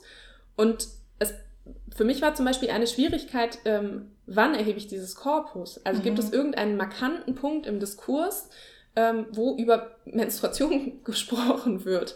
Oder gibt es irgendeinen ähm, Anhaltspunkt, dass ich sagen kann, hier ist jetzt irgendwie was passiert in der Welt und das äußert sich im Diskurs, sodass ich dann sagen könnte, äh, diesen Tag nehme ich jetzt. Und äh, am 28. Mai ähm, wird der Welttag der Menstruationshygiene gefeiert. Mhm. Das ist ein Aktionstag, wie es inzwischen viele andere auch gibt. Ähm, der Pride Month ist so einer, der immer mehr auch irgendwie in die äh, kapitalistische Welt äh, mit reinfließt. Ähm, es gibt ein, ähm, also ganz verschiedene ähm, Aktionstage und der 28. Mai ist für mich dann der Tag gewesen, wo ich gesagt habe, das nehme ich. Weil ganz viele Accounts, die sich sowieso in dem ähm, Bereich bewegen, an dem Tag ähm, darauf aufmerksam machen. Sagen, sie nehmen teil, sie wollen dies und das erreichen und sie nehmen das zum Anlass, um über Menstruation zu sprechen. Und deshalb habe ich mich dann dafür entschieden, ähm, das zu nehmen. Ein anderer Ansatz wäre gewesen, um nochmal auf dieses Dr. Google zurückzukommen, einfach bei Google sozusagen über Suchanfragen zu gehen und dann hätte ich unterschiedliche Formate mit drin gehabt. Also dann findet man bei Google eben verschiedene ähm, Suchergebnisse, die auch gerankt sind nach einem gewissen Algorithmus, der mehr oder weniger durchsichtig ist. ähm, das hätte dann aber eben verschiedene Formate umfasst. Und so bewege ich mich auf einer Plattform, die spezifischen Logiken auch ähm, unterliegt, die verschiedene Formate zulässt ähm, und die eben diese Bubble ein bisschen besser abbilden ähm, können. Ja. Mhm. Und dann guckst du die Posts und auch die Kommentare oder primär die Posts? Äh, Beides. Beides, okay. Ja. Genau, also im ersten Schritt die Posts, weil das ist die Erklärung eigentlich. Ja, ja, klar, also das stimmt. ist ja der kommunikative Akt, der erstmal stattfindet und die Kommentare dann in einem zweiten Schritt, weil natürlich total interessant ist, wie diese Erklärung dann auch rezipiert wird. Ja, also voll. ganz oft findet man dann so Kommentare von wegen, ach, voll toll, voll anschaulich erklärt, vielen Dank dafür. Oder ihr habt hier das und das vergessen. Oder ich finde nicht so präzise, wie ihr den Begriff so und so verwendet. Das heißt, aus den Kommentaren kann ich dann auch wieder auf der linguistischen Ebene total viel ableiten. Mhm. Deswegen will ich die auf jeden Fall mit ja. Ja, voll, voll. Ich wollte nur kurz für die nicht linguistisch Bewanderten noch ergänzen, dass Corpus der nicht, also der Fachbegriff von LinguistInnen ist für die Sammlung von Texten, die sie zur mhm. Untersuchung benutzen. Und mich, mich, wird auch in Bezug auf diese, diese Zusammenstellung finde ich total, also finde find ich immer total interessant die Frage, ähm, du hast es ja schon ein bisschen angerissen, ne, dass es so, dass es irgendwie das Thema hat ja, hat ja medizinische Dimensionen natürlich, hat aber auch solche politischen, feministischen Dimensionen und so weiter. Hast du das Gefühl, da gibt es irgendwie eine, also weil Instagram ist ja, finde ich, oder auch allgemein Social Media ist ja immer ein Medium, was immer sehr stark Themen, auch eine, wo Themen nach oben gespült werden, sozusagen, die sehr emotionalisierend sind und natürlich eine möglichst breite Öffentlichkeit auch irgendwie erfahren. Hast du das Gefühl sozusagen, dass du es ungefähr einordnen könntest, welche Inhalte besprochen werden? Also wird zum Beispiel, hm, sage ich mal, über ein anderes Thema gesprochen und das führt dann zur Menstruation hin. Ja, man könnte jetzt zum Beispiel sagen, sagen ich mache Kapitalismuskritik und sagen, die äußert sich übrigens auch darin, dass es immer noch die und die Mehrwertsteuer auf mhm. äh, ähm, Menstruationsprodukte mhm. gibt. Oder man könnte aber auch sagen, ich fange von an, über Menstruation zu sprechen oder über das Sprechen über Menstruation, was uns ja eh dann immer als LinguistInnen noch mehr interessiert, mhm. um darauf hinzuweisen, dass in der Gesellschaft, in der Politik irgendwas nicht stimmt. Also es ist quasi, ne, ist sozusagen Menstruation das Zielthema, es ist nur das Aufhängerthema. Wie sind da so die Gewichtung? Also mhm. nur, weil, nur weil das Wort auftaucht, kann das ja von beiden Richtungen sozusagen genutzt werden. Mhm. Das kann ja ein Ziel des Ganzen sein, kann aber auch nur Auslöser für größere äh, Diskurse sein oder sogar beides. Ähm, ja. ja. Das ist eine total spannende Frage. Ich weiß gar nicht, ob mein Korpus, also meine Textsammlung, das überhaupt so richtig ähm, repräsentativ wiedergeben kann. Mhm, mhm. äh, ich, ich nehme an, nein. äh, ich habe ja gerade erklärt, ich habe äh, den 28. Mai dann so als Ausgangspunkt genommen ähm, und die Posts, die ich jetzt mit einbezogen habe, die habe ich dann über verschiedene Hashtags gefunden. Dadurch, dass die ähm, Menschen, die da Inhalte posten, Bezug nehmen auf diesen Aktionstag. Das war sozusagen die Bedingung dafür. Das heißt, viel, was da inhaltlich passiert, ist auch erstmal, hey, heute ist Weltmenstruationstag. Mhm, mhm, Wusstest du? Ein Mhm. Fact über die Menstruation. Mhm. Oder auch, ähm, das sind übrigens die vier Phasen ähm, des Menstruationszyklus, weil der Zyklus ist viel umfassender als nur die Tage, an denen wir bluten Mhm, oder sowas. Ähm, das heißt, der Aktionstag ist so der Aufhänger, auch der kommunikative, ähm, der, ja, das, ähm, das diskursive Ereignis sozusagen, auf das alle Bezug nehmen, Mhm, wodurch dann auch auf Instagram so ein Textnetz entsteht, dadurch, dass alle dann diesen selben Hashtag verwenden von diesem Aktionstag. Da gibt es dann Variationen, da können wir vielleicht später nochmal darauf zurückkommen. Mhm, mhm. Weil auch die Bezeichnung des Aktionstages ist total umstritten, was ich spannend finde. Das finde ich auch spannend. Und ausgehend von diesem Aufhänger äh, werden dann verschiedene ähm, Wissensangebote gemacht, kann man ähm, sagen. Äh, ein Aspekt, der ziemlich dominant ist, ist eher so ein Konzeptwechsel, der ähm, initiiert werden soll, ähm, in dem Sinne, dass die Accounts auf Menstruation und auf das Thema aufmerksam machen und sagen, es ist aber noch viel größer als nur das, was du siehst. Mhm, mhm. Also ähm, es geht darum, dass man das ganzheitlich und auch mit so einem Bezug eher zu, zu einem natürlichen Prozess denkt. Das sieht man dann auch in der Lexik zum Beispiel. Also die Wörter, die gewählt werden, um über Menstruation zu sprechen, die haben ganz oft so, ein, so einen Naturbezug, Mhm, also auch mhm. zu den Mondphasen Mhm, zum ja, ja, Beispiel voll. oder zu den Jahreszeiten oder Stimmt. zu Wellen im Meer oder so. Mhm, Also mhm. das ist super spannend, welche Bilder sich daraus auch ergeben. Mhm. Und dahinter steckt die Logik, dass ähm, die Periode ähm, eigentlich, wenn man das ganzheitlich als Zyklus denkt, das ganze Leben beeinflusst. Also es gibt nicht einfach nur drei oder vier Tage, an denen ich äh, blute äh, und an denen ich vielleicht Bauchschmerzen habe und mich einfach nur ins Bett legen will, Mhm. sondern ähm, das Leben verläuft zyklisch. Das heißt, wir können nicht weiter denken in dieser kapitalistischen Logik, es geht immer höher und immer weiter und wir werden immer produktiver, wenn wir noch dies Mhm, und das mhm, tun, mhm. sondern wir müssten zum Beispiel im Arbeitsleben das zyklisch denken. Mhm, Also, mhm. dass ich ein wichtiges Meeting dann auch nicht auf den ersten Tag meiner Periode lege, wenn ich das beeinflussen Mhm. kann. Also, da ist man manchmal ja dann auch limitiert. Aber ähm, in Spanien wurde ja jetzt zum Beispiel ähm, erst diskutiert und inzwischen auch beschlossen, dass ähm, Menschen Anrecht haben auf ähm, arbeitsfreie Tage während ihrer Periode, wenn sie so stark eingeschränkt sind, dass sie einfach nicht arbeiten können. ja. Mhm. Und das war eine Riesendebatte, Mhm. weil es dann hieß, ist das nicht unfair Menschen gegenüber, die nicht menstruieren? Also dann haben die ja mehr Wo Urlaub. fängt denn die Unfairness an, frage ich mich da. Aber okay. Das ist auch in Deutschland, ist auf Deutschland auch rübergeschwappt. ne? Ich habe das Genau. auch mitgekriegt. Ja, ja. Mhm. Ja. Ja, das ist äh, so ein Moment, wo Menschen aus meinem Umfeld mir dann so Zeitungsartikel schicken oder so, Ja, hast ja, du schon mitbekommen? Und es ist total lieb, dass alle jetzt bei der Menstruation immer an mich denken, mir ein Quartett äh, von Periodenprodukten zum Geburtstag schenken und so. Das, Oh. Ähm, ist total putzig. Ähm, und da zeigt sich eben, dass die Menstruation eben nicht nur ein gesundheitlicher Prozess ist, sondern was, wenn man das wirklich so groß denkt, wie viele in diesen Posts das eben Mhm, tun, mhm, ich mhm. denke auch anlässlich dieses Tages, weil es um Sichtbarmachung geht, Mhm. ähm, dann beeinflusst es ganz viele Lebensbereiche. Ja, das finde ich voll spannend, weil es ja dann echt, also dann hat sich ja sozusagen deine, dein, dein Spürsinn bewahrheitet. Das ist ja wirklich ein Thema, wo ja eigentlich in, intrinsisch auch das Sprechen darüber mit thematisiert werden muss in gewisser Mhm. Weise, ne? weil du ja, also du hast ja, habt ihr beide ja schon gesagt, dass es dadurch, dass es so ein tabuisiertes Thema ist, muss man eigentlich, also immer wenn man das ja, also aus einer sprachwissenschaftlichen Sicht normal, dass wenn man ein tab tabuisiertes Thema anspricht, auch thematisieren muss, dass man es gerade anspricht und Mhm. wie man es gerade anspricht. Mhm. Was ja super dankbar ist für eine Untersuchung halt. Mhm. Ne? Ja, ja. Ja, da schließt sich doch perfekt das äh, Thema auch nach den Bezeichnungen an. Äh, jetzt sp äh, spreche ich nicht Spanisch, deshalb weiß ich natürlich nicht, was für mögliche Bezeichnungen es geben kann im spanischsprachigen Bereich. Aber wir können ja kurz ähm, über den deutschsprachigen Mhm. Bereich reden. Wir haben nämlich auch, weil du uns auch ein paar Tipps gegeben hast, hast was wir vielleicht auf Instagram die Leute fragen können. Da haben auch viele Leute mitgemacht. Vielen Dank an dieser Stelle. Ja, danke. Das war nämlich nicht ganz uneigennützig. Es interessiert mich auch einfach. Ja. Von daher danke fürs Mitmachen. Wir haben ja mehrere Fragen gestellt ähm, und haben damit angefangen zu fragen, mit welchen Wörtern bezeichnet ihr, also an alle menstruierenden Personen, mit welchen Wörtern bezeichnet ihr eure Menstruation typischerweise? Und das, was am häufigsten kam, war Tage, Mhm. danach äh, Menstruation und dann äh, gleich vier Periode und Regel oder Regelblutung. Mhm, mhm. Das Mhm. waren die Wörter, die gekommen sind. ja, war wahrscheinlich auch zu erwarten. Mhm. Ja, ja. Und die gibt es auch alle entsprechend im Spanischen. Also das sieht man total deutlich in, im Korpus, dass die fast synonym eigentlich Mhm, verwendet mhm. werden. Also es unterscheidet sich zum Teil dann.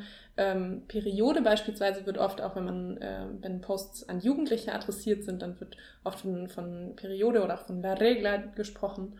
Ähm, also da gibt es tatsächlich ähm, Entsprechungen. Also natürlich Mhm. kann man das nicht eins zu eins übersetzen, aber diese lexikalische Variation gibt es im Spanischen auch. Auch damit, ich habe meine Tage, also so dieses Mhm. Tag. Okay. Genau, ja, die Tage, so esos días, das Mhm. ist so eigentlich die tabuisierteste Form, Mhm. die man so findet, weil man muss ja dann erstmal wissen, welche Tage sind das eigentlich gemeint. Das ist relativ unpräzise, außer man weiß es natürlich, Ja. was man ja dann ähm, je nach Sozialisation vielleicht auch gleich mitlernt, wenn man ähm, anfängt zu menstruieren, dass das die Tage sind, die Tage. Stimmt, ist eigentlich interessant, wann, wann Kinder das lernen, ne? Mhm, was, mhm, was das mhm. bedeutet. Ja. Ich habe meine Tage oder so. Finde ich interessant. Und, Und, dann haben noch wir, andere? ja, wir haben noch gefragt, äh, wie redet ihr oder wie benennt ihr eure Menstruation im Kopf selbst? Mhm. Ähm, und da waren eigentlich relativ ähnliche Begriffe. Für mich überraschenderweise.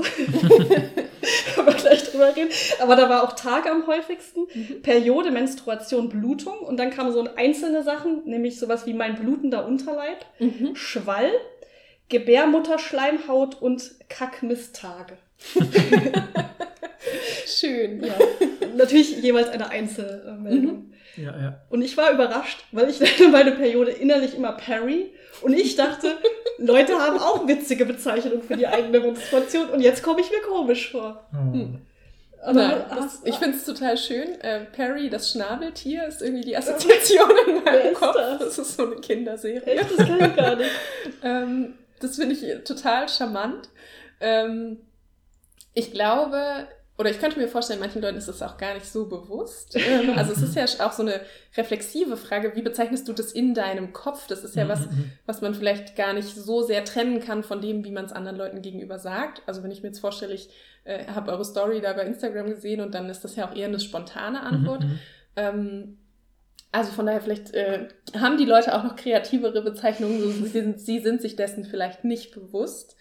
Ähm, und um nochmal auf den spanischsprachigen Raum zurückzukommen, was da total Thema ist im Diskurs, ist wirklich auch dieser semantische Kampf. Wie bezeichnen wir das? Und was ist die Mhm. richtige Bezeichnung? Oder was sind vor allen Dingen nicht geeignete Bezeichnungen, die Mhm. wir nicht mehr verwenden sollten?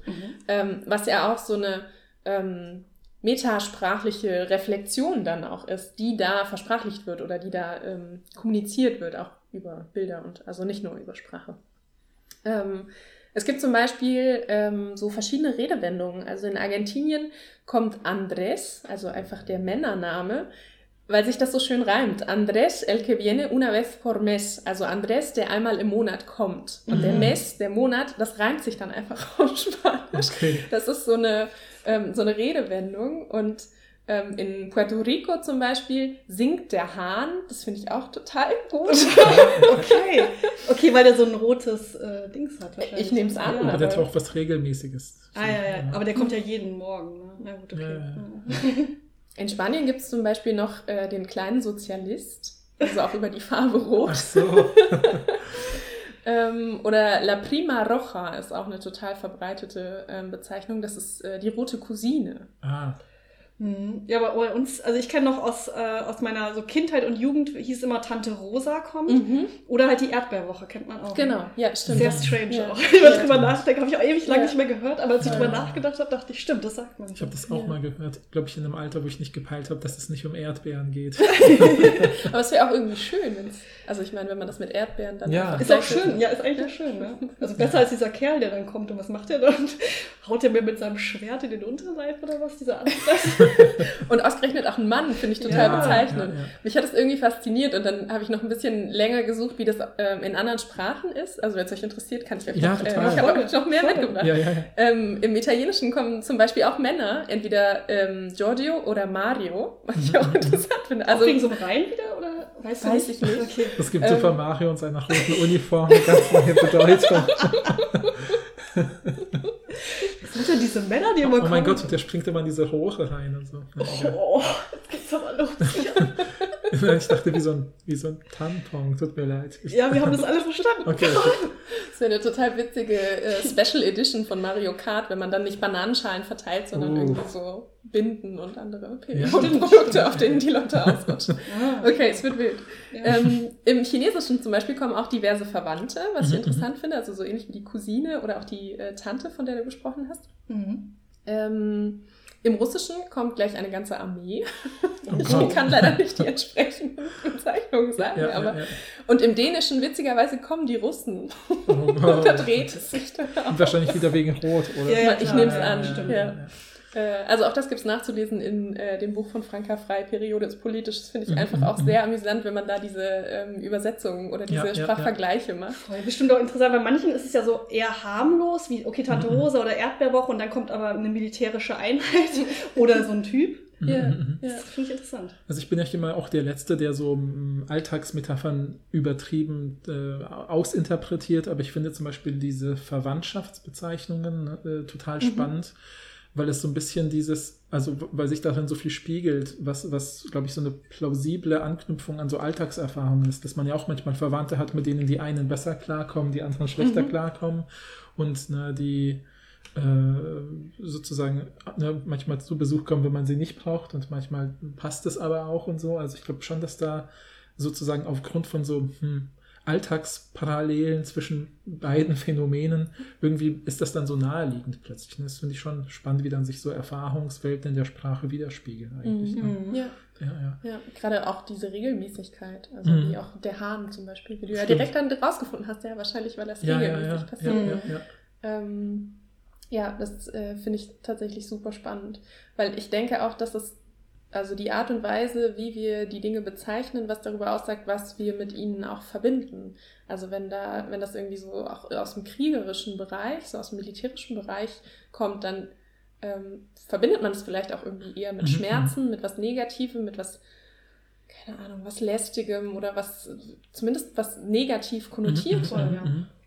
Oder finden wir halt auch eine Bezeichnung, die das irgendwie, die die positive Seite eher beleuchtet Mhm. oder vielleicht so ein bisschen auch analog zu der äh, Debatte so Body Positivity, Body Neutrality, Mhm. also muss ich wirklich das immer alles positiv sehen oder kann die Mhm. Menstruation nicht auch einfach eine Sache sein, die passiert, der ich einfach neutral gegenüberstehe und Mhm. wie zeigt sich das dann in der Sprache? Ja, Mhm. ja. Und du hast ja vorhin gesagt, dass es auch so Streitigkeiten gibt, wie man diesen Tag nennt. Mhm. Ne? Und dass man manche Wörter vielleicht nicht mehr, also so nicht mehr sagen will oder so, oder das ummünzen will. Ka- Kannst du das nochmal äh, ausführen? Also was Mhm. dann die, was der Diskurs dann so ist? Ja, voll gerne. Also ähm, dieser Tag, äh, der 28. Mai, vielleicht das nochmal, weil ich es äh, total eindrücklich finde. Ähm, Im Durchschnitt dauert ein Zyklus, ähm, so kann man das in einem Biologiebuch nachlesen, 28 Tage. Mhm. Und davon dauert die Menstruation im Durchschnitt, es gibt natürlich plus minus fünf Tage. Mhm. Und so ergibt sich das Datum 28.05., also es ist Mhm. ein symbolisches Nice. Datum. ja. Ja, ja, ja. Und es gibt eine NGO, die nennt sich Wash United, die hat 2012 das erste Mal ähm, den Welt-Menstruationshygienetag ausgerufen. Und äh, seitdem wird er eben regelmäßig gefeiert. Ähm, in der spanischsprachigen Welt gibt es aber noch einen anderen Tag oder auch eine andere Erklärung für dieses Datum. Ähm, da geht dieser ähm, Aktionstag nämlich zurück bis ins Jahr 1987, wo erstmals eine ähm, Vereinigung, auch eine feministisch basierte Vereinigung in Costa Rica zusammengekommen ist und sich für Frauengesundheit eingesetzt hat. Und in den Bezeichnungen sehen wir ja jetzt schon den Unterschied. Also das eine ist ähm, ein Aktionstag für Frauengesundheit und bei der anderen geht es um Menstruationshygiene. Und ihr ahnt, wie Mhm. dann die Ja. Streitparteien ähm, miteinander interagieren, weil ähm, Hygiene wird oft kritisiert, auch wenn das ähm, von der äh, NGO, wenn das die offiziell gewählte Bezeichnung ist, ähm, wird es oft kritisiert, weil es äh, vermeintlich mit was ähm, Negativem assoziiert ist. Also die Hygiene impliziere etwas Schmutziges, was gereinigt werden müsse. Mhm. Und ähm, deshalb sei doch Menstruationsgesundheit der passendere Begriff verglichen mit Menstruationshygiene. Mhm, mhm. Mhm. Was dabei halt nicht so sehr berücksichtigt wird, ist die Tatsache, dass Hygiene auch ein medizinisch, also ein fachsprachliches, ähm, ein fachsprachlicher Begriff ist. Also zum Beispiel auch Krankenhaushygiene oder Wundhygiene. Also ähm, vielleicht geht es gar nicht unbedingt um was Schmutziges, das Mhm, ist aber mhm. dann, wenn man ähm, dieses, diese Fachsprachlichkeit überträgt in einen alltagssprachlichen Kontext, das, was Leute alltagssprachlich damit assoziieren, Mhm. was man ihnen ja überhaupt nicht vorwerfen kann. Ja. Also es ist ja auch total nachvollziehbar, dass man das irgendwie komisch ähm, findet und es ist ja total wichtig, dass man diese Mhm, Debatten mhm. führt. Mhm. Für mich als Linguistin ist es total spannend. Also ich bin Ich sehr auch spannend, dankbar, ja. dass diese Diskussionen geführt Ja, werden. ja.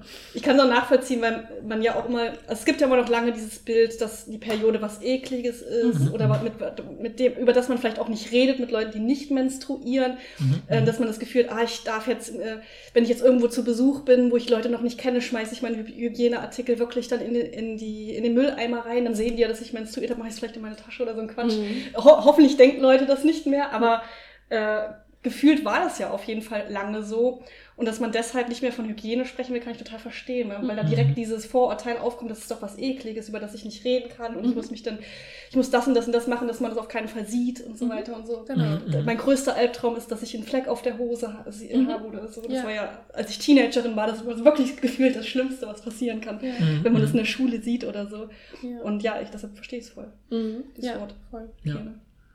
Ich finde es auch spannend mit diesem, mit diesem, äh, also was sich daran anknüpft, ist ja wieder diese Frage, die wir vorhin schon hatten, ne, mit, ähm, es ist ja keine Krankheit und trotzdem, sobald es, also man, man hat irgendwie diese, äh, ähm, durch die Art, wie wir drüber sprechen, scheint es doch nahegelegt zu sein, dass es so ein Missstand oder so ein Mangelzustand ist. Ne? So nach dem, also wie du auch schon gesagt hast, wenn man es nicht als ganzen Zyklus begreift, sondern nur diese, die Tage hervorhebt, an denen man nicht arbeitsfähig ist oder was Mhm. auch immer. Ne?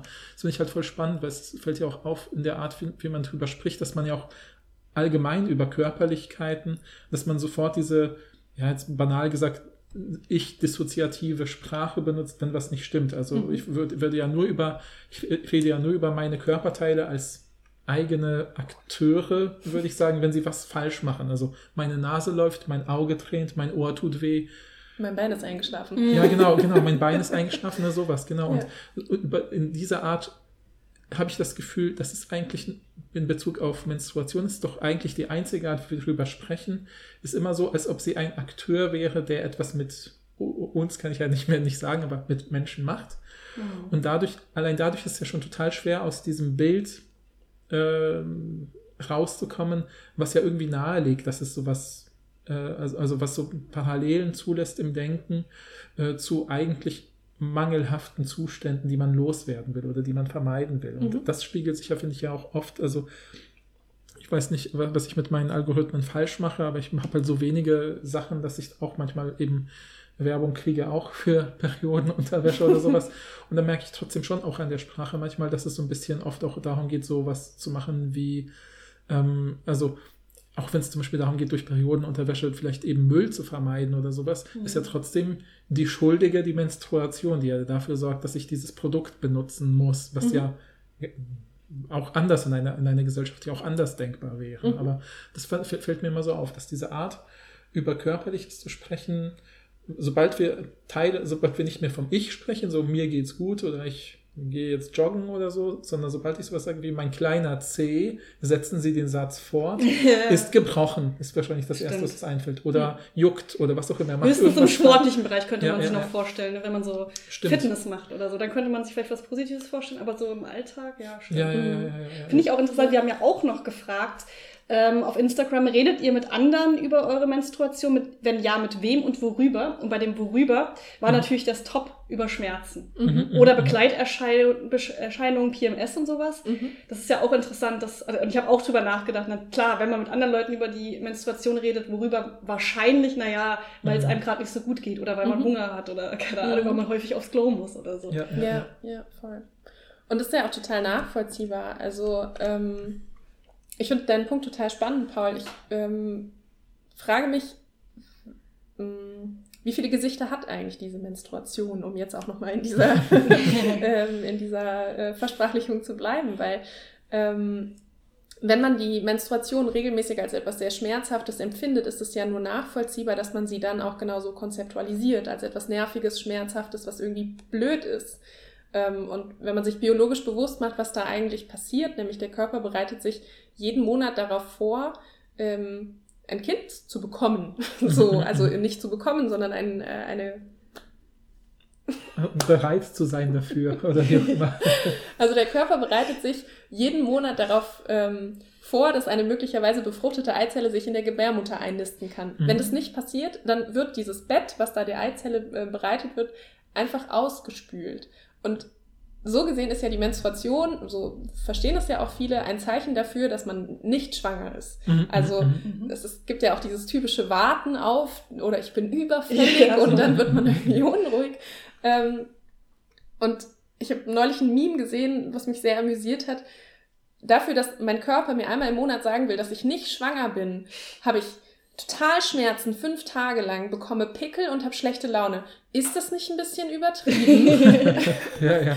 Und ich sehe den Punkt. Also ja, ja, äh, klar könnte man das Biologische, vielleicht auch hätte man sich das anders überle überlegen können.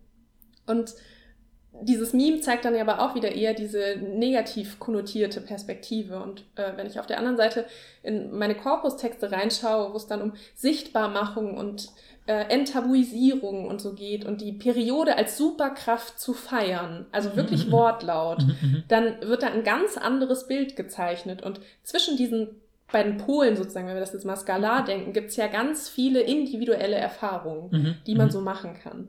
Und je nachdem, wie man es erfährt, versprachlicht man es unterschiedlich. Und ähm, von daher, das fängt damit an, wie wir die Menstruation selbst bezeichnen. Und das ist ja aber auch beeinflusst von all den ähm, Dingen um uns rum. Also die Periodenwerbung, die wir in unserem Feed dann angezeigt bekommen, obwohl wir vielleicht gar nicht menstruieren und gar nicht die Zielgruppe sind. Ähm, oder auch ähm, die Gespräche, die wir führen äh, mit anderen darüber. Ähm, ich fand es total spannend. Ähm, ich habe einen Aufsatz gelesen von Aino Koskoniemi, das ist eine Sozialwissenschaftlerin in Helsinki an der Uni. Ähm, die hat sich ähm, mit dem Zusammenhang von Aktivismus und Marketing beschäftigt, mhm. der auch total zentral ist für die Texte, die ich analysiere, weil wir ja eben schon gesagt haben, es, es sind nicht nur medizinische ExpertInnen, sondern es sind ganz unterschiedliche Motive vertreten in dieser Bubble.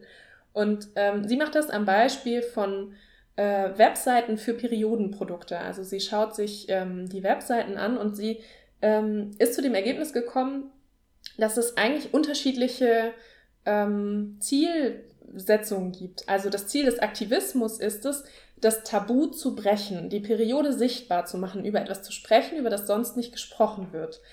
Aber das Marketing reproduziert genau diese Tabus wieder. Mhm. Ähm, du hast vorhin gesagt, Rebecca, dass der größte Horror war dann immer irgendwie auf der Hose so den mhm. Fleck zu haben. Das ist heute noch so. Also die Periodenprodukte werden damit beworben, dass eine Tasse 100% auslaufsicher ist. Bei der Periodenunterwäsche auch, ja. Stimmt. Bei Periodenunterwäsche auch, genau. Da geht es äh, zum Beispiel oft auch darum, dass es nicht stinkt, dass es nicht eklig ist. Und dass es aber trotzdem sexy aussieht. Das auf jeden Fall. ähm, und das ist eigentlich widersprüchlich, ähm, weil damit entsprechen die Periodenprodukte und die Art, wie sie beworben werden, ja dann wieder dieser sozialen Norm der Unsichtbarkeit. Mhm. Stimmt die Periodenprodukte sorgen dafür, dass die Periode wieder nicht sichtbar gemacht wird.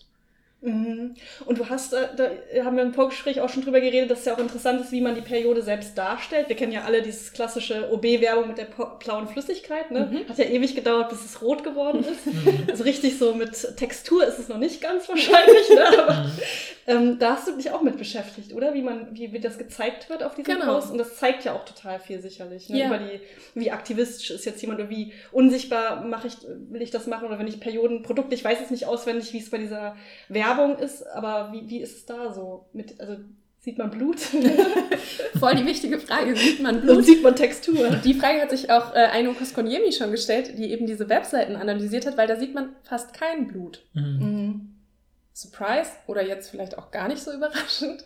Ähm, und ich verfolge ja eine multimodale Perspektive ähm, in meiner Analyse. Das heißt, ich betrachte nicht nur die Sprache, auch wenn wir jetzt viel über sprachliche Elemente gesprochen haben, ähm, ich berücksichtige auch andere Zeichenmodalitäten, weil sie auch zur Bedeutung beitragen. Also äh, beispielsweise Bilder oder dann auch bewegtes Bild, also auch ähm, Videos sind mhm. Teil meines Korpus.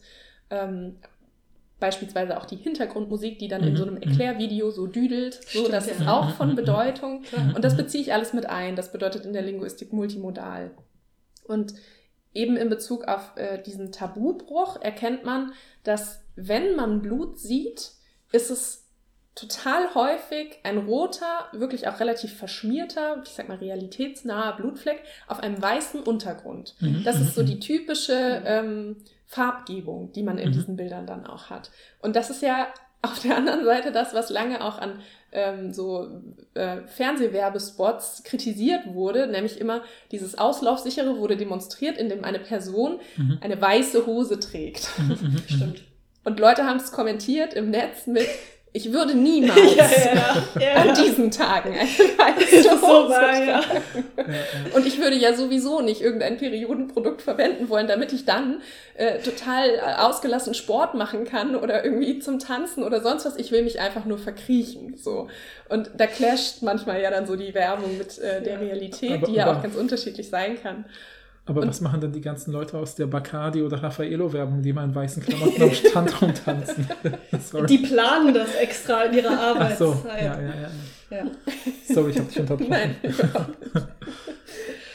ähm, und spannenderweise, du hast es eben gesagt, Rebecca, wurde irgendwann diese blaue Flüssigkeit in Werbung ähm, ersetzt durch eine rote. Und das war ein total ähm, markantes Jahr, äh, weil in diesem Jahr ist noch, äh, sind noch andere äh, Dinge passiert. Nee, Paul, wir raten jetzt. Welches Jahr ist es? Ich, ich weiß es leider aus dem Vorgespräch schon. du? Aber es ist noch nicht so lange her, sicherlich. Ne? Das ist noch nicht lange Du kannst raten. Ähm, was haben wir 2023? 2012. Nein. Später, ne? Jetzt haben ach, stimmt auch alle, die zuhören, eine Chance gehabt zu raten. Und es Jetzt. ist 2015. Okay, ja. Krass. Ähm, es gibt einen ähm, Beitrag auf einem Blog, der nennt sich Gender in Society, ein Beitrag von Chris Boble. Äh, sie ist Professorin für Gender Studies in Boston und hat äh, total viel im Bereich Menstruation ähm, geforscht, äh, also nicht aus der medizinischen Perspektive, sondern ähm, mit ihrer Gender-Perspektive. Sie hat zum Beispiel 2020 ein Handbuch rausgegeben, das sind 800 Seiten, ein Mhm, Handbook of Critical Menstruation Studies. Nice. Mega spannend. Ja. Und mich hat es auch irgendwie beruhigt, dass andere Menschen sich auch damit beschäftigen und dass so tatsächlich das auch aus einer Forschungsperspektive Klar, das ist mehr Aufmerksamkeit Mega interessant, bekommt. sich damit zu beschäftigen. ja, ja, ja. Und ähm, eben Chris Boble hat äh, einen äh, Beitrag auf diesem Blog Gender and Society geschrieben, ähm, The Year the Period Went Public. Und sie listet darin auf, was alles in dem Jahr 2015 passiert ist. Also wir haben schon gesagt, ähm, das Blut in ähm, Werbung für Periodenprodukte wurde auf einmal rot. Mhm. Ähm, es gab auf Instagram eine Debatte, ähm, ausgelöst von einem Foto, was die äh, Künstlerin Rupi Kaur ähm, gepostet hat, nämlich ein Foto ihrer Periode. Vielleicht kennt ihr das auch. Da liegt sie im Bett mit so einer grauen Jogginghose und hat ähm, so einen roten Blutfleck, sowohl auf der Hose als auch auf, äh, auf dem Bettlaken. Und Aber gut. das wurde zuerst von der Plattform gelöscht, Mhm. weil es irgendwie anzüglich oder gegen die Richtlinien war. Und daraufhin ist dann ein riesen Shitstorm entstanden. Mhm. Mhm.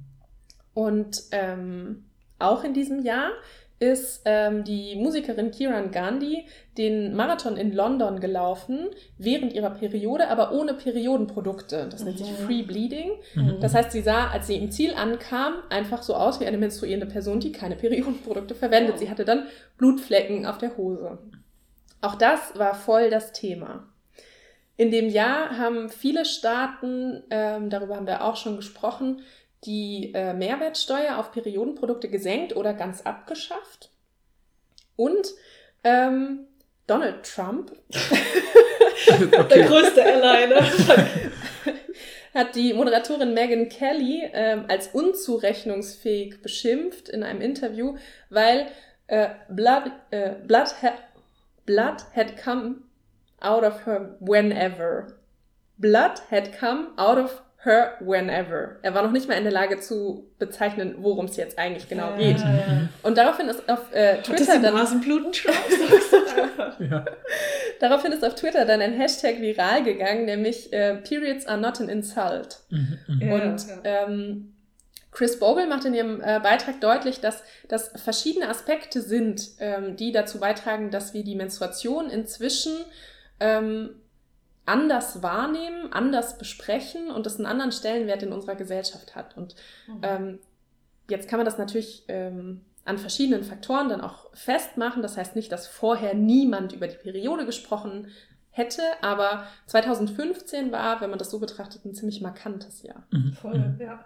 Aber man denkt so krass, wie spät, ne? Mhm. Also es ist, und das ist so ein krasser, äh, also dass es so krass wichtig ist, äh, dass, ähm, dass man ein Foto sieht, wie jemand einen Bettlaken hat, wo, Mhm. Mhm. wo Mhm. Periodenblut drauf ist. Mhm. Aber ja. gleichzeitig ist es total verständlich. Also, Mhm. ja. Ja, ja. Ja.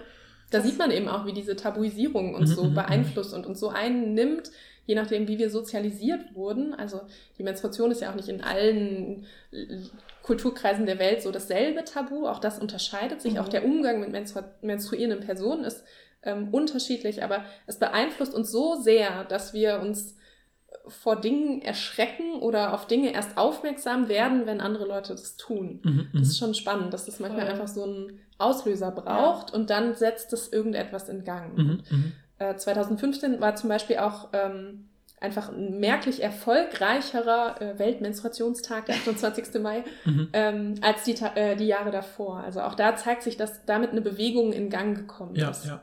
Das ist aber auch, ne, finde ich auch, das ist mir so eine Sache, die mir auch erst durch das Linguistikstudium und die Arbeit darin aufgefallen ist, dass oft mh, in Gesellschaften oder jetzt auch in dem Fall ja in einer globalen, so- so- wie sagen, ü- übernationalen Thematikbewegung, die Leute oft im, als Individuen schon weiter sind vielleicht, als man denkt oder als die Gesellschaft denkt. Und dann braucht es so eine Aktivierungsenergie, dass man merkt, ja stimmt, was, was, was, wa- warum machen wir nicht so rum? Ist doch kein Problem, das zu thematisieren. Und Mhm. plötzlich geht's halt. Ne? Also, aber man braucht trotzdem diesen, diesen, ja, vielleicht müssen mehrere Leute an mehreren Stellen ein bisschen schieben, damit dieser große Klotz sich einmal bewegt und ins Rollen kommt, so ein Mhm. bisschen. Ne? Also, Aber trotzdem ist es immer noch ein Bubble-Ding, ne? weil du hattest ja, glaube ich, auch im Vorgespräch gesagt, Valentina, dass du irgendwo, also so als Anekdote jemanden bei, weiß ich nicht, Rossmann gesehen hat, die sich so richtig geschämt hat, äh, die, weiß ich nicht, Binden oder Tampons auf das Band zu legen. So. Ja, also ich Und es glaube, ist halt das super traurig auch. Ja, ja, ja, ja.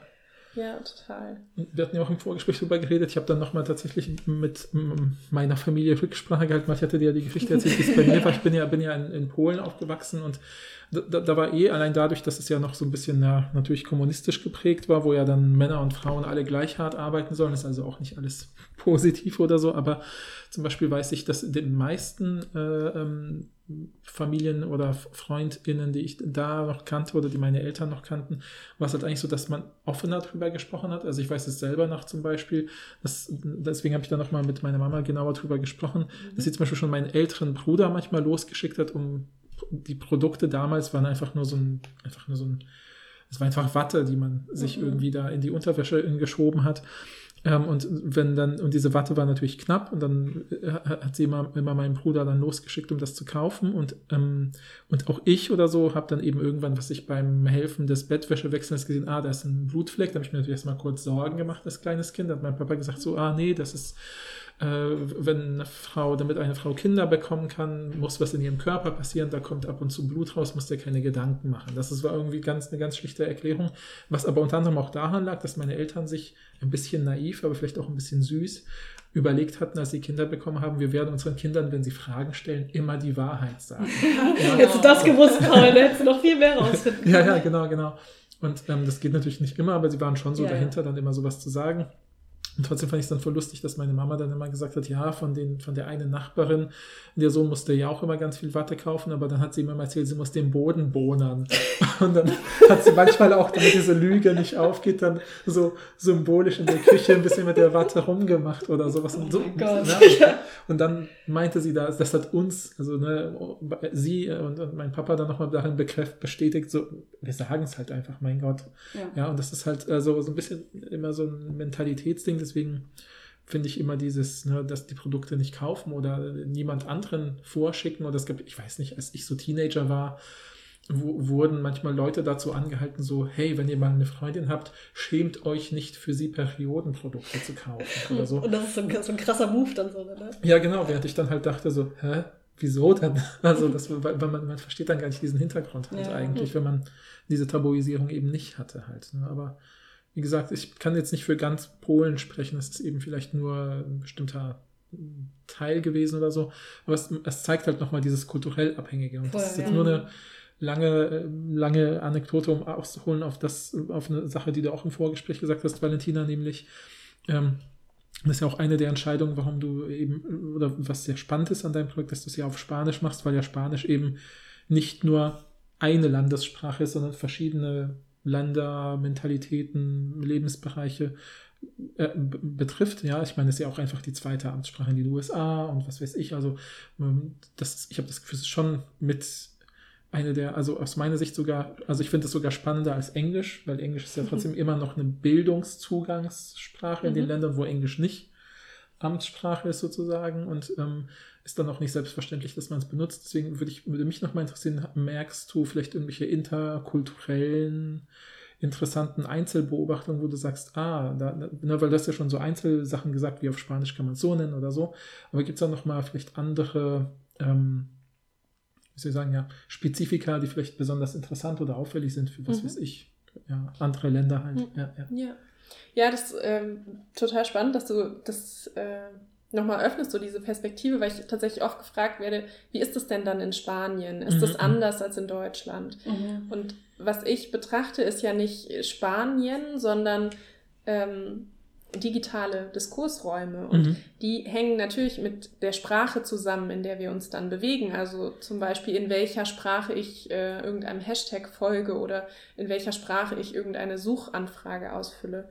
Ähm, die Idee des World Wide Web ist ja aber genau, dass es worldwide ist und damit sozusagen verschiedene ähm, Kulturräume auch ähm, umfasst. Das heißt, ich habe Accounts aus Spanien, aus Costa Rica, aus Argentinien, ähm, aus ganz unterschiedlichen ähm, Ecken der spanischsprachigen Welt ähm, in meinem Korpus. Und dementsprechend zeigen sich da natürlich auch kulturelle Unterschiede. Ähm, es gibt äh, zum Beispiel in Bezug auf Argentinien, ähm, ist mir aufgefallen, dass äh, gerade Stoffbinden als Periodenprodukt einfach nicht so eine Relevanz haben. Und ich habe mich dann gefragt, womit hängt es zusammen und mhm. ähm, habe mich damit ein bisschen beschäftigt. Auch hat es irgendwie historischen, also kann man das irgendwie erklären. Und ich bin äh, dann auf eine ähm, Psychologin und Sozialwissenschaftlerin gekommen, Eugenia Tarzibachi, ähm, die selbst auch in Argentinien aufgewachsen ist. Ähm, die hat ähm, in einer Publikation äh, Periodenprodukte im Vergleich in den USA und in Argentinien ähm, dargestellt. Und damit kann man genau das ähm, erklären, was ich sozusagen aus meinen Posts rausgelesen äh, habe. Irgendwie dachte ich so, mhm. hey, komisch, wieso spielt das in Argentinien keine Rolle? Ähm, und wenn ihr wollt, steige ich ein bisschen äh, ein in ja, diese, ja, in diese Geschichte. Ähm, also die ersten Einmalprodukte ähm, waren zuerst äh, in den USA verfügbar, so ungefähr ab den 1940er Jahren. Mhm. Das waren vor allen Dingen Binden und Tampons. Binden noch zuerst, äh, bevor es Tampons gab. Und die waren erst deutlich später dann in Argentinien verfügbar, also erst so in den 1970er Jahren, also ganze 30 Krass, Jahre später. Ja. Das zeigt sich oft, also dass ähm, gerade auch so dieser American Lifestyle dann in manchen äh, Gegenden Lateinamerikas sozusagen dann so rüberschwappt und das dann auch da verfügbar ist.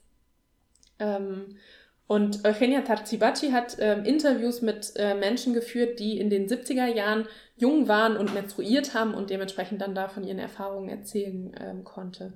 Und ähm, die Tatsache, dass irgendwann dann diese Einmalprodukte, ähm, also oft auch einfach von den US-amerikanischen Herstellern in Argentinien verfügbar waren, ähm, führte dazu, dass, äh, dass sich das natürlich rumgesprochen hat. Leute haben angefangen, die zu kaufen. Aber sie nennt das so the modern way to menstruate, mhm. war dann eben auch nur für privilegierte mhm. ähm, Gruppen irgendwie möglich. Ähm, das heißt, auch nur Menschen, die irgendwie Zugang zu diesen Produkten hatten. Da gibt es dann auch einen Stadt-Land-Unterschied. Also in Buenos Aires kam man wahrscheinlich noch mal einfacher daran ähm, als irgendwo auf dem Land. Und insgesamt haben die Leute natürlich auch vorher schon ähm, äh, Produkte ähm, benutzt, um irgendwie ähm, ihre Menstruation zu handeln.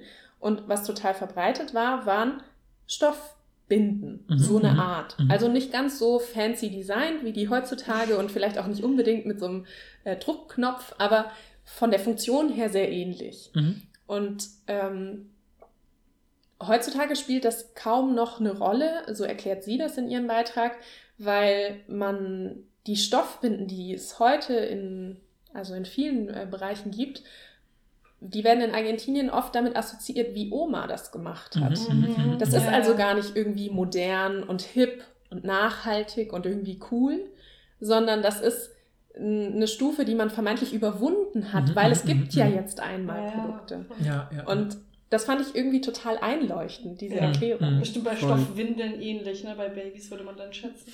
ja, ja. Spannend. Ja, ja, ja. Mich hat das dann, es gab, ich- das habe ich irgendwann mal im Studium gelesen, diese tolle Studie, dass irgendwann Leute äh, kein frisches Gemüse mehr gekauft haben, als es zum ersten Mal Dosengemüse gab, weil das einfach schick war, äh, dass Ja. man, man sagt, ja, das haben wir jetzt, für- das ist für immer sozusagen, das kann man lange einlagern und das war irgendwie toller. Und da war sozusagen frisches Gemüse nicht hip und das musste jetzt erst wiederkommen, sozusagen Mhm. mit so Bio-Öko-Bewegungen Mhm. vielleicht. Ne? Ja. Also ist eine ganz ähnliche Tendenz, also mit einem Ja, ganz ja, anderen. Produkt, aber Mhm. so ein ähnliches, erst muss drei Generationen überspringen, dann kann es wieder modern werden. Mhm. Und da ist es noch nicht eine Generation, solange man noch an Ober denkt.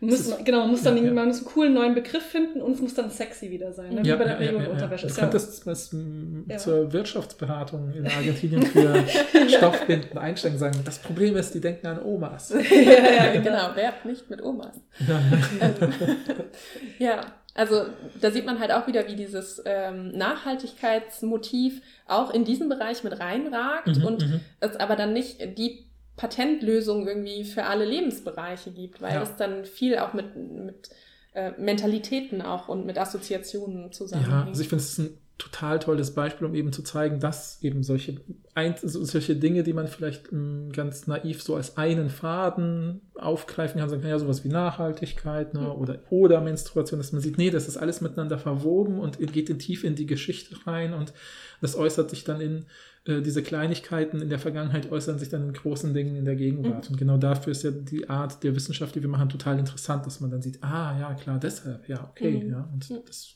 also finde ich ein tolles Beispiel, was ich jetzt immer wieder weiter erzählen werde, mit Verweis auf dich natürlich. Ja. Also mich interessiert noch diese ExpertInnen-Laien-Sache, weil du ja gesagt hast, zu Recht, äh, dass es gar nicht richtig klar ist, wer ist eigentlich Expertin. Mhm. Ähm, und mich würde interessieren, wie das, äh, also ob das auf Instagram irgendwie kommuniziert wird. Also schreiben die Accounts dann sowas in die Bio rein, wie ich bin auch Ärztin oder was weiß ich, ich blute schon seit 25 Jahren. Mhm. sowas, keine Ahnung.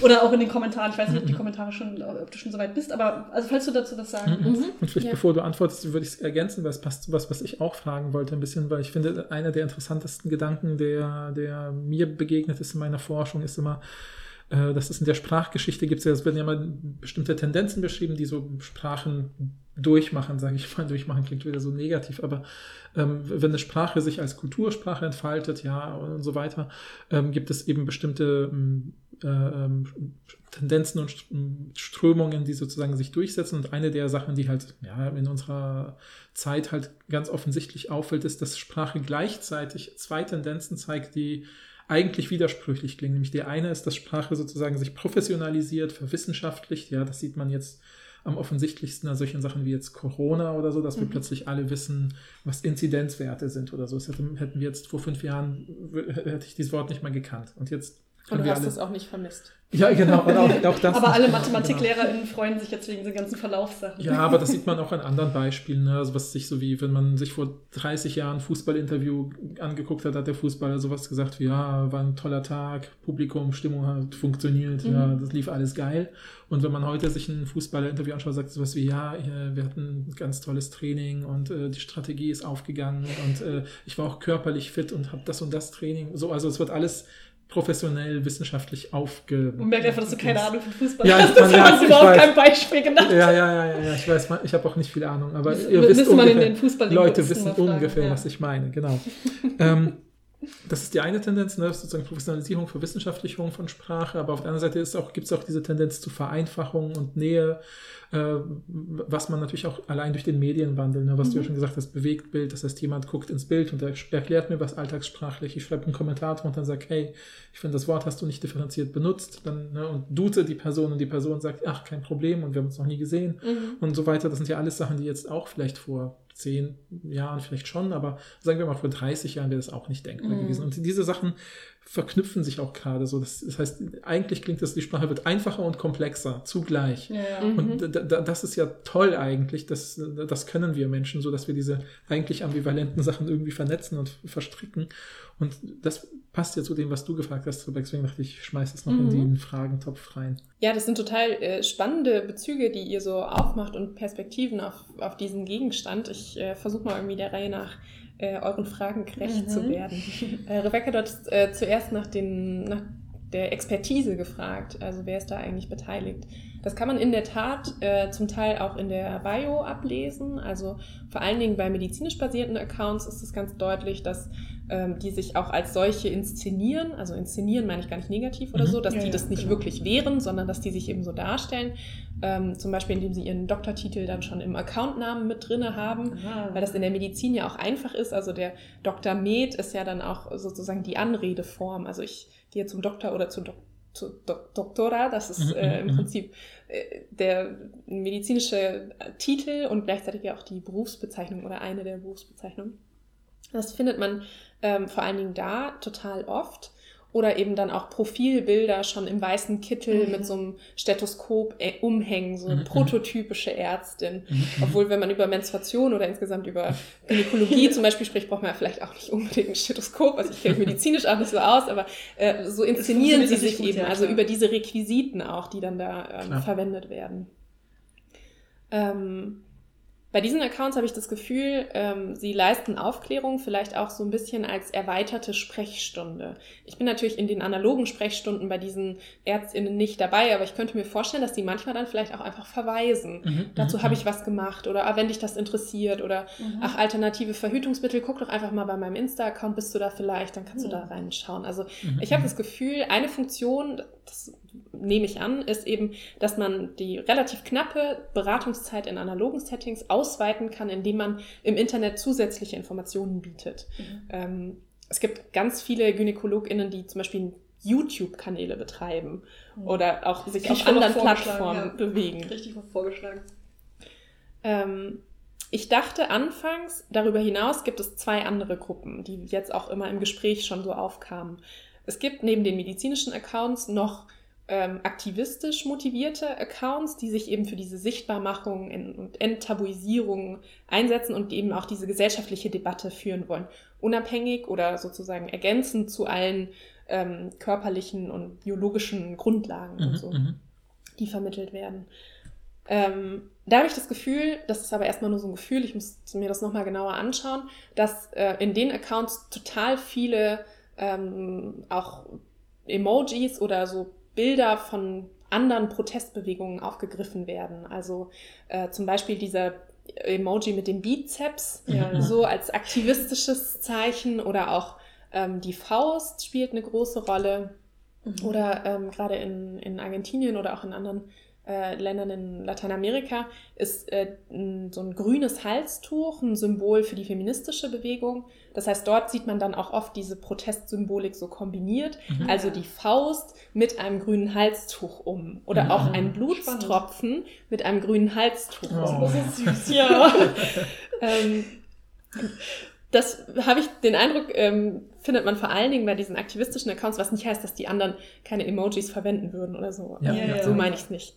Ähm, und dann gibt es eben äh, Accounts, die ein Verkaufsinteresse verfolgen, ja.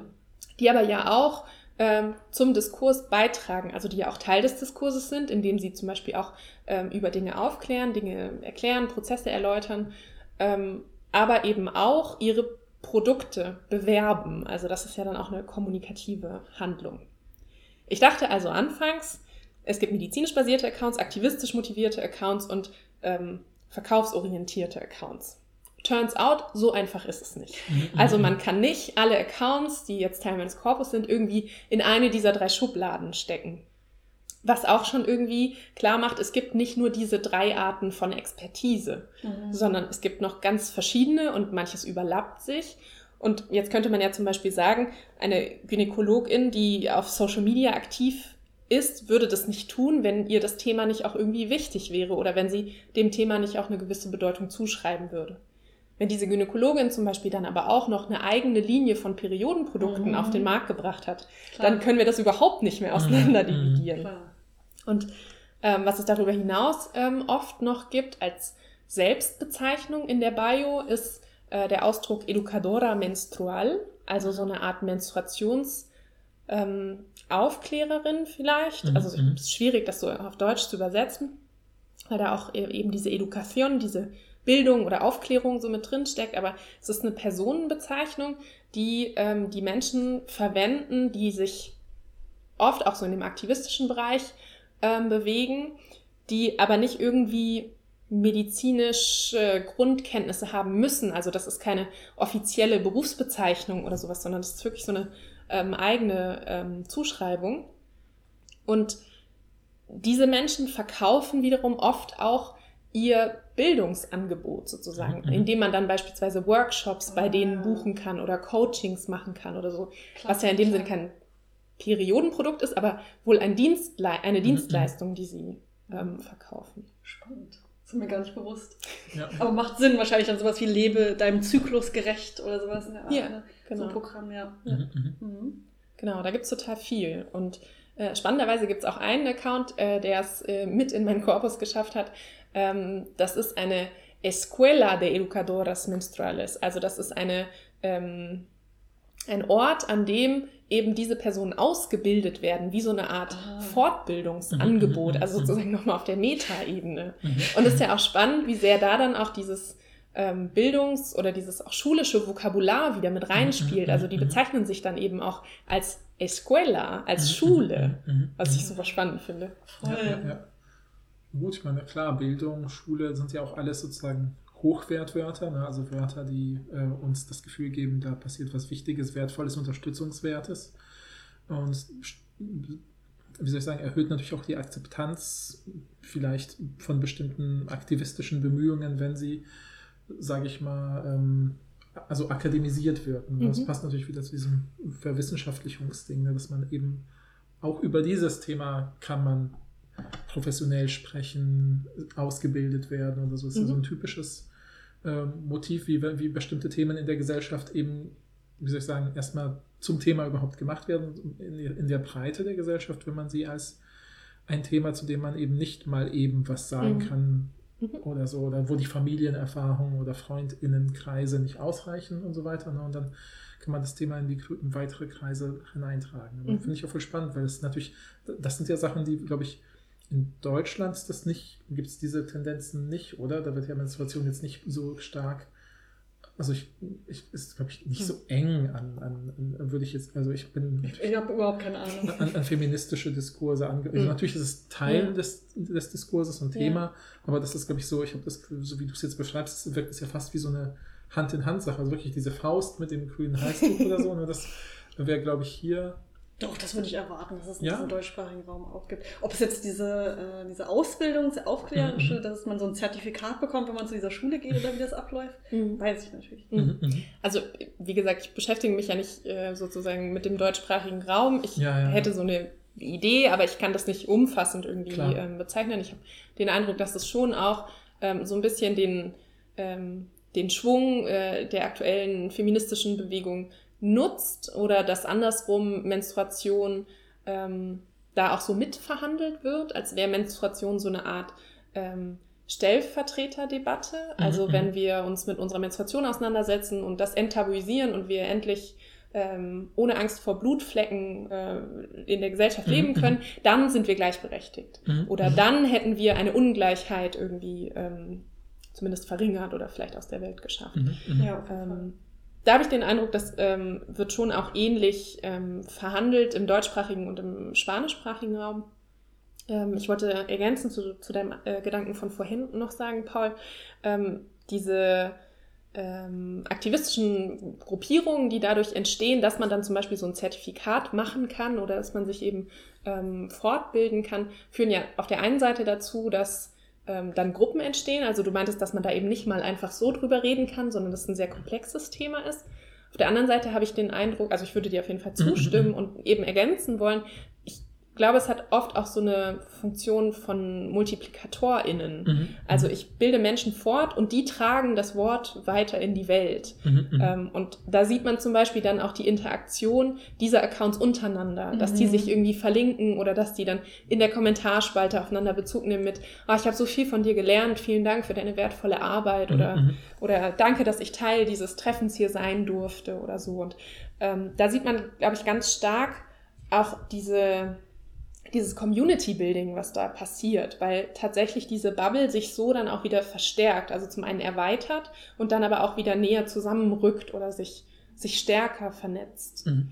Und sicher gibt es da Überlappungen. Also Menschen, die sich für Menstruation interessieren und ähm, feministisch motivierte Menschen auf jeden Fall. Ähm, müsste man vielleicht auch mal den Algorithmus von Instagram fragen, wie da die Zielgruppen sind, ob ja, die dann auch ja. die ähnlichen äh, Dinge angezeigt bekommen. Ich habe äh, zum Beispiel den Eindruck, dass ähm, die Menstruationstasse so ein Symbol dieser äh, Bewegung geworden ist. Als müsste man eine Menstruationstasse verwenden, um wirklich eine echte Feministin zu sein. So. ähm, mal verkürzt dargestellt. Die ja, ja. Menstruationstasse scheint irgendwie alle, ähm, alle Kriterien so zu erfüllen, weil ähm, sie ist nachhaltig, weil sie mhm. eben wiederverwendbar ist. Ähm, sie hat aber auch zur Folge, dass man sich ähm, stärker mit dem eigenen Körper auseinandersetzt, weil es eben ein Produkt ist, was man sich einführt, was man auch irgendwie, wo man, die größte Sorge ist ja dann immer, dass man irgendwie ausläuft oder dass sie nicht sitzt oder wie auch immer. Auch da gibt es tausend Ratgeber, deswegen ähm, nenne ich das jetzt an dieser Stelle hier so prägnant, weil das scheint ein Thema in der Community zu sein. Mhm. Ähm, das heißt, sie löst auch ähm, aus, dass man vielleicht diese Angst abbaut, den eigenen Körper anzufassen oder auch in Kontakt zu treten mit dem eigenen Blut. Und dann geht es so weit, dass manche Accounts zum Beispiel dann auch noch darstellen, was man mit dem aufgefangenen Blut dann tun kann. Mhm. Also man kann das zum Beispiel äh, zum Blumengießen verwenden, weil das total nährstoffreich ist. Mhm. mhm. Also die Idee vielleicht auch noch nicht groß. Die Idee geben wir euch mal raus. Ne? Und ähm, vermeintlich ist die Menstruationstasse irgendwie so der, der heilige Gral. Wenn wir das alle verwenden, dann haben wir ganz viele verschiedene Probleme unserer Gesellschaft gelöst. Ja, ja, die Tabuisierung, ähm, das Problem der Wegwerfprodukte. Ähm, zum Teil wird es auch ähm, oft vorgeschlagen ähm, für äh, Regionen, die zum Beispiel ähm, Regionen, in denen Periodenprodukte ähm, nicht einfach so im Supermarkt zu bekommen sind, Mhm. ähm, so dass man eben nicht mehr monatlich vielleicht auch einen relativ hohen Anteil des eigenen Einkommens nutzen muss, um ja. einmal Produkte zu kaufen, sondern um eben diese Periodenarmut ähm, zu mhm. mhm. bekämpfen, ähm, sollte man doch einfach auf der ganzen Welt Menstruationstassen verteilen. Mhm. mhm. Was nicht funktioniert. Also vielleicht das ist schon mal, um irgendwie diese Erwartungshaltung aufzudröseln. Weil ich bin schon überzeugt davon. Naja, es setzt voraus, dass man Zugang zu fließend Wasser hat. Ja, und äh, ja, dementsprechend, also das ist du musst ja auch regelmäßig überall. abkochen und so, ne? Das genau. Ja, du brauchst auch einen Raum, wo du, also einfach vielleicht eine Küche, einen Topf, was du mhm. verwenden kannst, mhm, mhm. ähm, wo du nicht verurteilt wirst, schon ja, durch Blicke oder durch, weil es sich, weil es nicht üblich ist, weil es vielleicht auch ähm, religiös äh, motiviert ja. ist, dass man das so oder so eben nicht tut. Und ja, ja. Ähm, also es ist nicht die Lösung, aber es wird spannenderweise so als ein Ausweg aus diesen mhm, ganzen mhm. ähm, Schwierigkeiten präsentiert. Und ich nenne das Beispiel eigentlich, um nochmal auf diese Stellvertreterdebatte zurückzukommen, weil ich habe den Eindruck, es gibt starke Überlappungen zwischen den verschiedenen Diskursen, auch wenn ich mich nicht mit dem feministischen Diskurs mhm. so in, im Detail beschäftigt mhm. habe. Hier ist aber voll das gute Beispiel, wie das vernetzt ist. Weil ich, äh, auch wenn du jetzt zum Beispiel sagst, es gibt die und die und die Schwierigkeiten mit der Umsetzung dieses Plans, sozusagen, dass das ja irgendwie alles lösen würde, könnte ich trotzdem jetzt, wenn ich diese Perspektive vertrete, sagen, naja, aber es ist ja nicht das Problem des Konzepts Menstruationstasse, dass es religiöse Konzepte gibt, die vielleicht sagen, benutzt das nicht so und so. Und wenn es da kein fließendes Wasser gibt, ist es natürlich auch ein Problem, was wir dann vorher lösen müssen und so weiter. Und dann kann man ja in seiner ähm, Schlagrichtung dabei bleiben. Insofern mhm. verstehe ich das total, warum das ein, also es ist mir voll nachvollziehbar geworden, warum dieses äh, Beispiel so, so, so prägend ist, um zu zeigen, wie sich diese ganzen Einzeltendenzen da schön vernetzen miteinander. Ja. Voll. Könnte man ein cooles neues Narrativ dann machen, wenn man das Blut auch nimmt, um ein neues Leben zu schaffen durch die Pflanzen. Das, also könnte ich mir vorstellen, dass es bestimmt auch neben den feministisch-aktivistischen Accounts auch solche gibt, die so ein bisschen esoterisch eher mhm. sind und so von femininer Kraft in großen Anführungsstrichen mhm. äh, gesprochen mhm. wird. Und da könnte ich mir vorstellen, dass dann eher dieses natürlich, vielleicht auch dann dieses Free Pleading und so mhm. ähm, damit mhm. zusammenkommt, dass man so wieder die Heiligkeit oder so der Frau oder die Reinheit der Frau thematisiert. Mhm würde ich mal erwarten. Wahrscheinlich mhm. passiert das auch, oder? Genau, ja. Also diese Art von Accounts gibt es auf jeden Fall auch. Die stehen oft dann auch im Zusammenhang mit diesem äh, Zykluskonzept, was ich euch mhm. vorhin mhm. erläutert habe, dass ja, man das eben ganzheitlich denkt und ähm, dass man den Zyklus nicht nur ähm, fälschlicherweise mit der Menstruation gleichsetzt, sondern Mhm. dass man ähm, in Einklang mit den eigenen Zyklusphasen dann vielleicht auch jeweils die, die Stärke oder die, die, das, äh, den hormonellen Haushalt in der jeweiligen Phase nutzt, um dies oder das zu tun oder dann Ja. auch gerade nicht zu tun. Äh, das findet sich auf jeden Fall. Und ähm, gerade in diesen Accounts wird dann zum Beispiel ähm, die Bezeichnung Menstruationshygiene teilweise total zerrissen. Mhm. Ja, klar, klar. Also auch da Das merken wir dann Sinn, so ja. Überlappungen. Das ist ja auch das Interessante dann an Sprachwissenschaft, dass man an diesen Wörtern, an diesen Mhm. semantischen Kämpfen, wie du es vorhin genannt hast, ähm, dass man ja total viele sehen kann, schon über die Positionierung. Oder halt auch durch die Bilder, ne, wie Ja. Blut dargestellt Ja. wird. So finde ich total interessant. Ja, total. Also was ich gerade ähm, mache oder ähm, womit ich mich gerade beschäftige, sind die Schlagwörter und die Schlagbilder im Diskurs. Ähm, die Idee dahinter ist eigentlich, stammt so ein bisschen aus der ähm, politischen Kommunikation, dass wir ähm, gewisse Wörter verwenden auf eine Art und Weise, ähm, dass sie schon neben der Grundbedeutung auch noch so eine Handlungsaufforderung mit implizieren. Ähm, also wenn ich von Unkraut spreche, dann äh, steckt da immer schon mit drin, dass Unkraut nichts Gutes ist und dass man Unkraut einfach beseitigen Ja. muss. Und ähm, wenn ich dem gegenüber von Freiheit spreche, dann ist das so ein total positiv konnotiertes Wort, wo dann jeder auch irgendwie was reinprojizieren kann, was er oder sie unter Freiheit versteht. Und ähm, ich übertrage diese Methodik der Schlagwortanalyse auf den Gesundheitsdiskurs, weil eben auch hier mit Wörtern gestritten und gerungen und ausgehandelt wird. Also das merken wir ja schon an der Bezeichnung dieses Aktionstages, aber das zeigt sich dann zum Beispiel auch in ähm, Zyklus, also Ciclo menstrual als Fahnenwort, was die Bewegung für sich nutzt, um eben genau dieses Konzept ähm, irgendwie ähm, weiterzutragen. Also das Wissen über den Zyklus, die Naturverbundenheit, das Wiederkehrende und so. Mhm. Und die Idee, dass eben das so in alle Lebensbereiche reinragt. Ähm, ich habe den Eindruck, viele Accounts verwenden dieses Schlagwort in dieser Art und Weise, dass es dazu auffordert, sich dafür einzusetzen. Mhm. Also auch äh, vielleicht äh, das eigene Handeln zu überdenken, das eigene Konzept zu hinterfragen.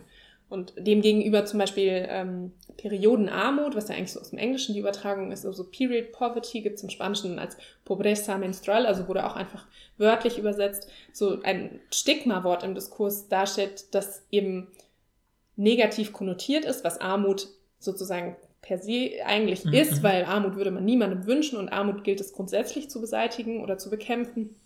Aber in dem Kontext ist es eben, ähm, die, wird das Wort verwendet als Stigma-Wort, um auf diesen Missstand aufmerksam zu machen, dass manche Menschen sich eben keine Periodenprodukte leisten können oder keinen Zugang zu fließendem Wasser haben. Und dann wird aufgezeigt, indem man dieses Schlagwort verwendet, wer alles davon betroffen ist. Und auch dann steckt wieder diese Handlungsaufforderung dahinter, sich dafür einzusetzen, das zu bekämpfen. Und das erkennt man dann zum Beispiel auch an den Verben, die in Kombination mit dem äh, jeweiligen, also in dem Fall mit dem, mit dem Stigma-Wort verwendet werden. Oder auch, dass Pobreza menstrual ganz oft als Hashtag verwendet wird, ist dann auch wieder innerhalb der Plattform Instagram bezeichnet, Mhm. weil das heißt, dass es einfach frequent genug ist, alltagssprachlich genug ist und irgendwie, ich sag mal, catchy genug Ja. ist, Mhm. als dass es als Hashtag taugt. Mhm. Mhm. Voll, ja. Und da sieht man eben, wie die Bewegung oder auch die verschiedenen AkteurInnen, es ist auch nicht eine Bewegung, das wäre auch zu vereinfachend, aber wie die Personen versuchen, ihre Begriffe auch äh, durchzusetzen oder Begriffe zu besetzen oder in einer Art und Weise zu Ja. verwenden, dass in Menschen äh, diese Handlungsaufforderung ankommt. Ja, ich finde die Beispiele, die du nennst, machen das ja dann, ist, ist, kontextualisieren dann ja das so, als ob man sagen würde, dass diese Art von Armut eben ein Symptom ist von größeren Problemen, die wir Mhm. eben auch mitlösen können. Ne? Und das ist ja super einleuchtend dann, dass man dann eben diese politische, mh, ja, diese politischen Handlungsanweisungen, wie du es gesagt hast, ja damit auch irgendwie dann sofort verknüpft, dass Mhm. man, wenn man den Hashtag eben benutzt, also ich mir auch voll gut vorstellen, dass man dann irgendwie vielleicht auf einen Missstand hinweist, dieses Wort runterschreibt und dann sofort eben markiert, das muss bekämpft werden, das muss irgendwie anders umgesetzt werden, Mhm. anders gedacht werden oder allein schon angesprochen werden. Das ist ja eh so eine Frage, die wir mal wieder auch hier im Podcast auch mit anderen Themen haben, diese Frage, wie weit ist eigentlich sozusagen die und ich weiß nicht mehr, bei welcher Folge das hatten, Rebecca, nämlich mit diesem, ne, ist schon das Äußern von äh, sozusagen von Kritik online, ist das schon ein politischer Akt? Ist das sowas wie ein Protest? Ja, ist es das Mhm. Gleiche, auf die Straße zu gehen und ein Schild hochzuhalten, wie wenn man einen Post teilt Mhm. von einem Protest zum Beispiel? Hat das die gleiche Wirkung oder nicht? Ne? Mhm. Und ich meine, aus einer sprachwissenschaftlichen Sicht könnte man ja sagen, ja natürlich, klar, weil noch eine Person mehr hat es kommuniziert und damit können es noch andere mehr kommunizieren. Mhm. Halt, ne? Und ich meine, die Frage ist dann natürlich irgendwie, ähm, wenn man das durchschlägt und dann find, muss ich wieder an dieses Beispiel mit dem 2015 zurückdenken, wo man dann sieht, einzelne Elemente, so, ne, einzelne, wie bei diesen, wie heißt das, bei diese, wenn, wenn in so Horrorfilmen, wenn, wenn Leute doch dieses Glas so verschieben über diese. Ist ähm, Seance. Nee, dieses- Ouija, Ouija-Board. Genau, das Ouija-Board, vom- wo- das ist doch, das ist doch der Trick, nur dieses Kräfteparallelogramm. Ne? So, ich schiebe nach hinten links und du schiebst nach vorne Also rechts. ich glaube schon, dann dass das Geister sind. entsteht, ja, ja, genau. Und dann entsteht aber so eine Kraft, die keiner richtig kontrolliert, aber es geht in so eine Richtung, wo man denkt, oh Gott, äh, was ist denn hier los? In dem Fall ist es ja ein positiver Effekt, dass ne, fünf Dinge gleichzeitig mit einer ungefähr ähnlichen Richtung passieren und plötzlich ist das genug Kraft gewesen, um so, ein, so eine Umwälzung Mhm. auszulösen. Ne? Mhm. Ja. Ja. Ja, ja, voll. Und ich glaube, gerade in dem Bereich äh, kann man vielleicht heutzutage auch gar nicht mehr so klar trennen, äh, habe ich jetzt eigentlich analog äh, protestiert Mhm, mhm. oder digital protestiert, weil es passiert ja alles gleichzeitig. Wir sind in, einer, in einem analogen Setting hier und äh, trotzdem ähm, liegt ein Handy auf dem Tisch und ich kriege eine Nachricht und ich äh, schaue drauf und äh, lande dann bei Insta und wollte ja doch eigentlich nur was ganz anderes. Dann lege ich das Handy weg und denke mir so, oh, was wollte ich jetzt eigentlich Was sagen? machst du Ah, denn wie hier, während wir spät diesen ist es denn? Podcast aufnehmen? Ne? Genau. Ich meine, es passiert alles Ja, ja. gleichzeitig und dementsprechend, ähm, glaube ich, können wir das auch gar nicht mehr so trennen in diese, ist es jetzt analog oder digital oder Ja, ja. Ähm, wo. Oder welches mehr Wirkung entfalten kann. Genau, so. genau, ja, ja, Mhm. was zählt Ist jetzt ja auch, mehr? ist Ja, ja auch ja, schwer genau, für einen genau, äh, genau. allgemeiner zu sagen, ja. Ja. Äh, Ich will jetzt nicht zum Schluss noch so ein Riesenthema aufmachen, aber vielleicht ganz kurz, weil wir da natürlich auch schon drüber geredet haben, wer redet jetzt eigentlich im Diskurs? Ähm, ist das, also weil viel im englischsprachigen Diskurs wird ja dann auch darüber geredet, sollten wir nicht menstruierende Personen sagen statt Mhm. Frauen, weil du hast ja auch zu Recht gesagt, nicht alle Frauen menstruieren und es gibt auch Männer, die menstruieren und so weiter. Ähm, findet sich das wieder auf Instagram? Mhm. Ja, zum Teil. Also ich würde sagen, das sind manche Leute, die das sehr bewusst ähm, so formulieren, die, also das kann ich dann sagen, weil sie das dann auch äh, metasprachlich zum Beispiel kommentieren, warum sie diese Bezeichnung gewählt haben. Ähm, es gibt aber dann auch ähm, andere, die das nicht machen, die eher eine binäre Perspektive haben. Ähm, ich habe den Eindruck, gerade wenn es um Aufklärungsmaterialien für Kinder und Jugendliche geht, dann wird tendenziell eher nochmal binär vereinfacht. So, Mhm. ähm, du bist ein Mädchen, das heißt, du, ähm, also mit dir passiert hast, mit deinen äh, Jungs, also mit, deinen, mit den Freunden, mit deinen Freunden äh, passiert es zum Beispiel nicht. Also dann ähm, wird es eher so binär verhandelt. Und mir sind auch schon Kommentare untergekommen ähm, zu Posts, wo beispielsweise dann menstruierende Person oder ähm, ein anderes, eine andere inklusive Verwendung ähm, auftaucht. Und in den Kommentaren heißt es dann, was für ein Schwachsinn. Also Mhm, müssen ja. wir das denn eigentlich ähm, es ist doch nun mal einfach so und ähm, es gibt anderes, andererseits aber auch äh, InfluencerInnen, die äh, zum Beispiel Transpersonen sind und die Menstruation aus ihrer Perspektive Mhm. ähm, schildern. Und ich glaube, es ist total wichtig, dass diese Perspektiven ähm, irgendwie einen, einen Raum finden und Ausdruck Voll. finden. Das war jetzt ja Ähm, eine ganz andere Darst oder eine ganz andere Wahrnehmung der eigenen Menstruation sicherlich ist Ja. äh, bei vielen Menschen. Und gibt also hast du auch Cis-Männer, die äh, Accounts haben dazu? Ähm, es gibt ein paar Gynäkologen, Mhm. ähm, also männliche. Aber die müssen natürlich dann Gynäkologe sein, sozusagen, um mitreden zu können, oder?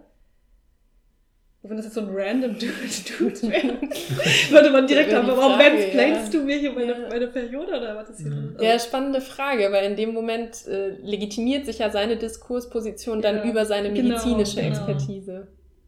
Ja. Ähm, das sind überwiegend Frauen. ja. Mhm. Ja. Zumindest insofern, also insoweit ich das irgendwie beurteilen kann. Was ich sehe, ist ja ein Accountname, also zum Beispiel ein Name, den ich weiblich lese oder auch Mhm. ein Bild äh, einer Person, die ich als weiblich lese. Ich weiß es ja nicht. Ich frage Genau. die Leute nicht. Höchstens, Ähm, wenn die Pronomen angegeben sind, ist ja jetzt immer mehr auf Instagram. Genau. Aber das zeigt ja auch schon viel, machen. wenn du die Pronomen angibst, dass du schon eher bewusst bist, wahrscheinlich diesen Diskursen gegenüber. Hm. Mhm. Ja, finde ich auch interessant. Mhm. Okay, wir haben super viele total interessante Themen angesprochen. Ich fand es mega interessant. Es gibt noch tausend Sachen, die ich eigentlich auch gerne noch wissen würde, aber wir wollen natürlich nicht, auch nicht zu lange äh, für uns nehmen, sozusagen. Aber Nein, ich freue mich total, ähm, dass wir so auch irgendwie diese Vernetzung, habe ich das Gefühl, ist irgendwie so rausgekommen, dadurch, dass wir vom einen zum anderen Ja. und alles hängt miteinander zusammen. Und das ist auch manchmal so alltäglich mein Struggle, weil alles miteinander ja, ja. zusammenhängt und man es nicht so einfach sagen kann, äh, ich habe jetzt alles zu meinem Thema gelesen und jetzt Mhm. fange ich an zu schreiben. Also ich werde zu meinem Thema nie alles gelesen haben, Klar. weil das geht einfach nicht. Ja. kein Thema der Welt. Also es ist auch das Internet, es ist so dynamisch, es verändert sich Ja. ständig und ich habe das Gefühl, in dem Zuschnitt, den ich mir überlegt habe, muss ich vor allen Dingen immer wieder eingrenzen, bewusste Entscheidungen treffen, Mhm. um dann diese Muster und diese Zusammenhänge irgendwie aufmachen zu können. Voll. Ich wollte auch gerade sagen, ich habe auch total irgendwie äh, äh, so eine Ehrfurcht bekommen, während wir darüber geredet haben. Ich gemerkt habe, so ja stimmt, wenn man über das Thema nachdenkt, ist ja auch das damit vernetzt und das damit vernetzt und das damit vernetzt und so. Ne? Und auch dann gerade, wie, wie du sagst, allein durch diese, ähm, dadurch, dass es eben ein Thema ist, was mindestens die Hälfte der Weltbevölkerung äh, ähm, direkt erfährt, äh, eine andere nicht, ist allein da schon so ein Wissensgefälle. Wer kann Mhm. darüber sprechen, wer nicht? Wer äh, kann überraschenderweise erst vielleicht seit acht Jahren darüber sprechen oder so. Ne? Das ist ja eigentlich Mhm. total interessant und ich würde mich, glaube ich, erst drin verlieren. Und, allein schon bei der Strukturierung dieser Folge habe ich immer gedacht, hm, wie kommen wir denn zu dem Thema? Was ist die Struktur? Und man hat ja sofort gemerkt, wir hatten ja bei den ersten zwei, drei Themenpunkten war ja immer die Frage, wollen wir jetzt direkt tief einsteigen oder noch ein bisschen weiter, so ein paar allgemeine Sachen und so, weil man immer das Bedürfnis hat zu sagen, aber was ist damit, was ist damit, was ist damit? Und ich glaube, diese, diese Vernetztheit und Dichte gleichzeitig dieser Thematik ist ja total gut rausgekommen durch diese Art, Ja, ja. darüber zu sprechen. Voll. Ja. Genau, und wenn ihr noch Fragen habt, könnt ihr die uns natürlich gerne schicken, dann leiten wir sie weiter an Valentina. Oder wenn ihr Gerne. über, unter Instagram äh, kommentiert, dann äh, kann sie ja vielleicht auch selber darauf antworten, wenn Mhm. du möchtest natürlich. Ja, Klar. ja, total Wir gerne. äh, machen es aber immer so, dass wir unseren GästInnen am Ende noch drei, immer die gleichen zwei Fragen plus eine Zusatzfrage Mhm. stellen. Und deshalb auch dir. Die erste Frage hat immer mit Wissenschaft zu tun. Die ist nämlich immer, gibt es eine Wissenschaftlerin, einen Text, einen Ansatz, der dich besonders geprägt hat? Vielleicht bei dem Thema, aber vielleicht auch in deinem Romanistikstudium? Mhm. Ähm, für mich war es eine wahnsinnige Erkenntnis in einem Seminar. Ich kann leider nicht mehr genau wiedergeben, in welchem. Es war ein Linguistik-Seminar. Als ich verstanden habe, dass die Welt ein Konstrukt ist. Oder dass man sie zumindest als solches Ja. betrachten kann. Und dass dieses Konstrukt auf Sprache basiert. Also die Dinge existieren, indem wir sie bezeichnen können, indem wir ein Wort finden für die Dinge in der Welt.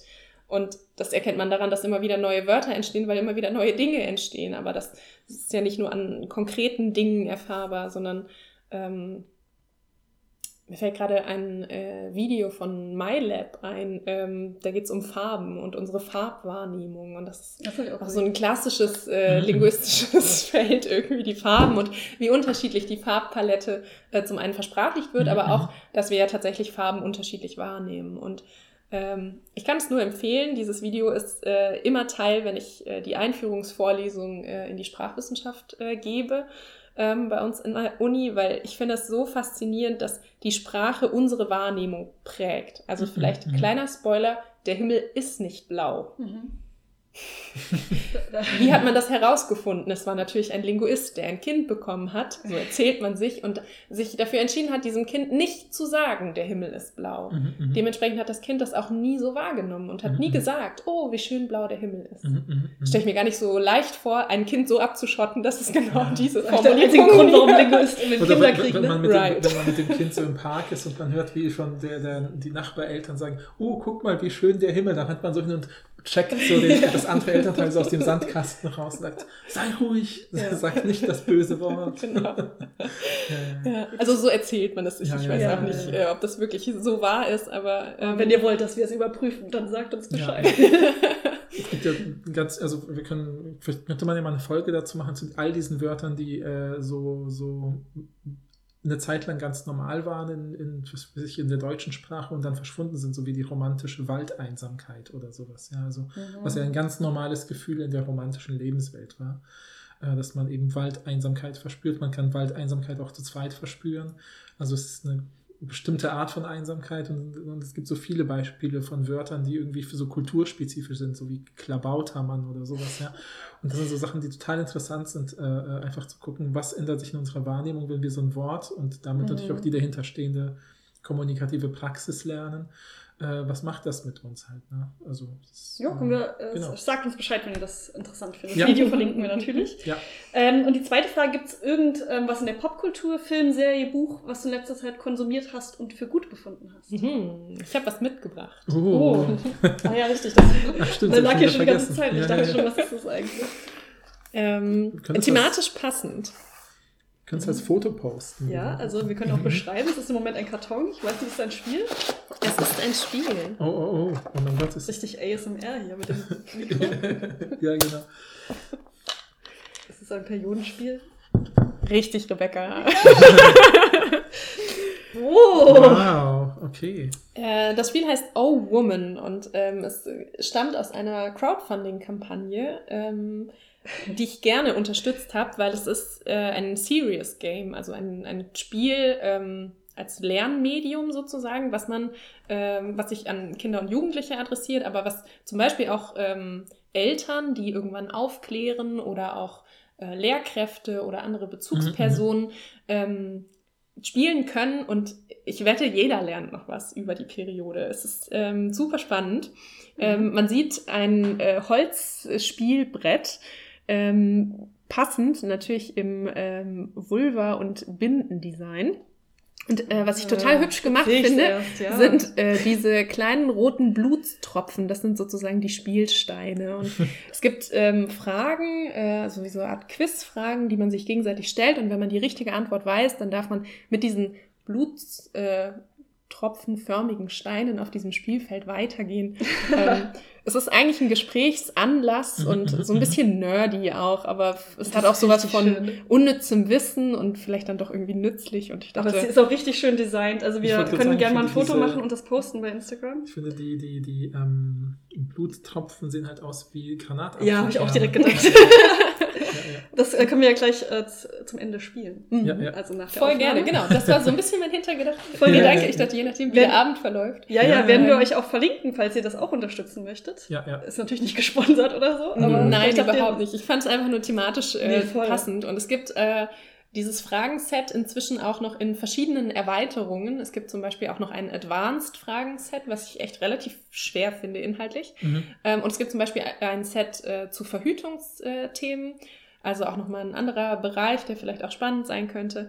Und eine Version in leichter Sprache ist auch in Planung. Da mhm, geht mir mhm. natürlich das Herz auf, ja. wenn man auch barrierefreie Kommunikation mitdenkt. Sehr liebenswert. Ja, ja. Ja, Also ich habe auch schon zwei Fotos geschossen und dann werden wir noch mehr machen und dann auch auf Instagram posten, wenn die Folge erscheint, würde ich vorschlagen. Ja, können wir gerne machen. Okay, jetzt aber noch die letzte Frage, die immer speziell auf äh, die Gästin abgestimmt ist in diesem Fall. Wie stellst du dir den Diskurs in, über Menstruation in zehn Jahren vor und wie wünschst du dir, wie er wäre? Also was glaubst du realistisch in zehn Jahren und was würdest du gerne haben in zehn Jahren? Das ist natürlich eine riesige Frage, aber du musst ja. es natürlich jetzt sehr kurz beantworten. ich glaube, es tut sich total viel. Den Eindruck habe ich jetzt schon und ich habe ähm, die Hoffnung, und ich glaube, das ist auch eine realistische Hoffnung, äh, dass wir vielleicht tatsächlich in einen Diskurs kommen, der äh, gar nicht alle Tabus abschafft, weil ich glaube, darum geht's nicht. Tabus strukturieren uns auch einfach in unserer Gesellschaft und geben uns Sicherheit, wie wir uns zu verhalten haben.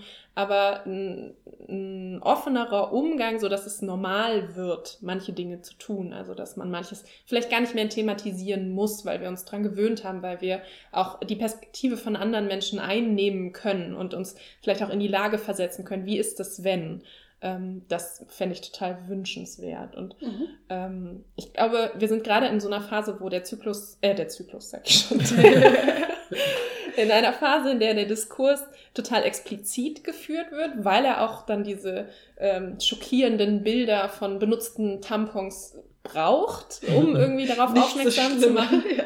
Und ich glaube, das wird, ich könnte mir vorstellen, das ebbt irgendwann wieder ab mhm. und dann ähm, ist es wie viele gesellschaftliche Themen vielleicht einfach auch was, was einfach existiert in der Welt. Das wäre toll, ja. Oder? Ja. Also, ja. wenn es normal, normalisiert ist. Ja. Okay, also ich habe mega viel gelernt. Ich fand es super interessant. Ich freue mich gleich, das Spiel auszuprobieren. Ja. Äh, und dann vielen, vielen Dank, Valentina, dass du, uns, Ja. dass du dir so viel Zeit genommen hast für uns. Ja, vielen Dank für deinen Besuch. Danke euch für die Einladung. Ja, und wir hoffen, es hat euch Spaß gemacht zuzuhören. Wenn ihr Fragen, weiterführende Gedanken, Beobachtungen habt, wir freuen uns echt immer und auch unsere Gästinnen, wenn ihr sowas schreibt wie, hey, den Gedanken fand ich interessant, das war mir nicht klar, das habe ich irgendwie mitgenommen oder werde es weitergeben. Das würde uns total freuen und interessieren und Valentina natürlich auch. Deswegen schreibt uns gerne in die Kommentare und dann hören wir uns beim nächsten Mal. Tschüss. Ciao.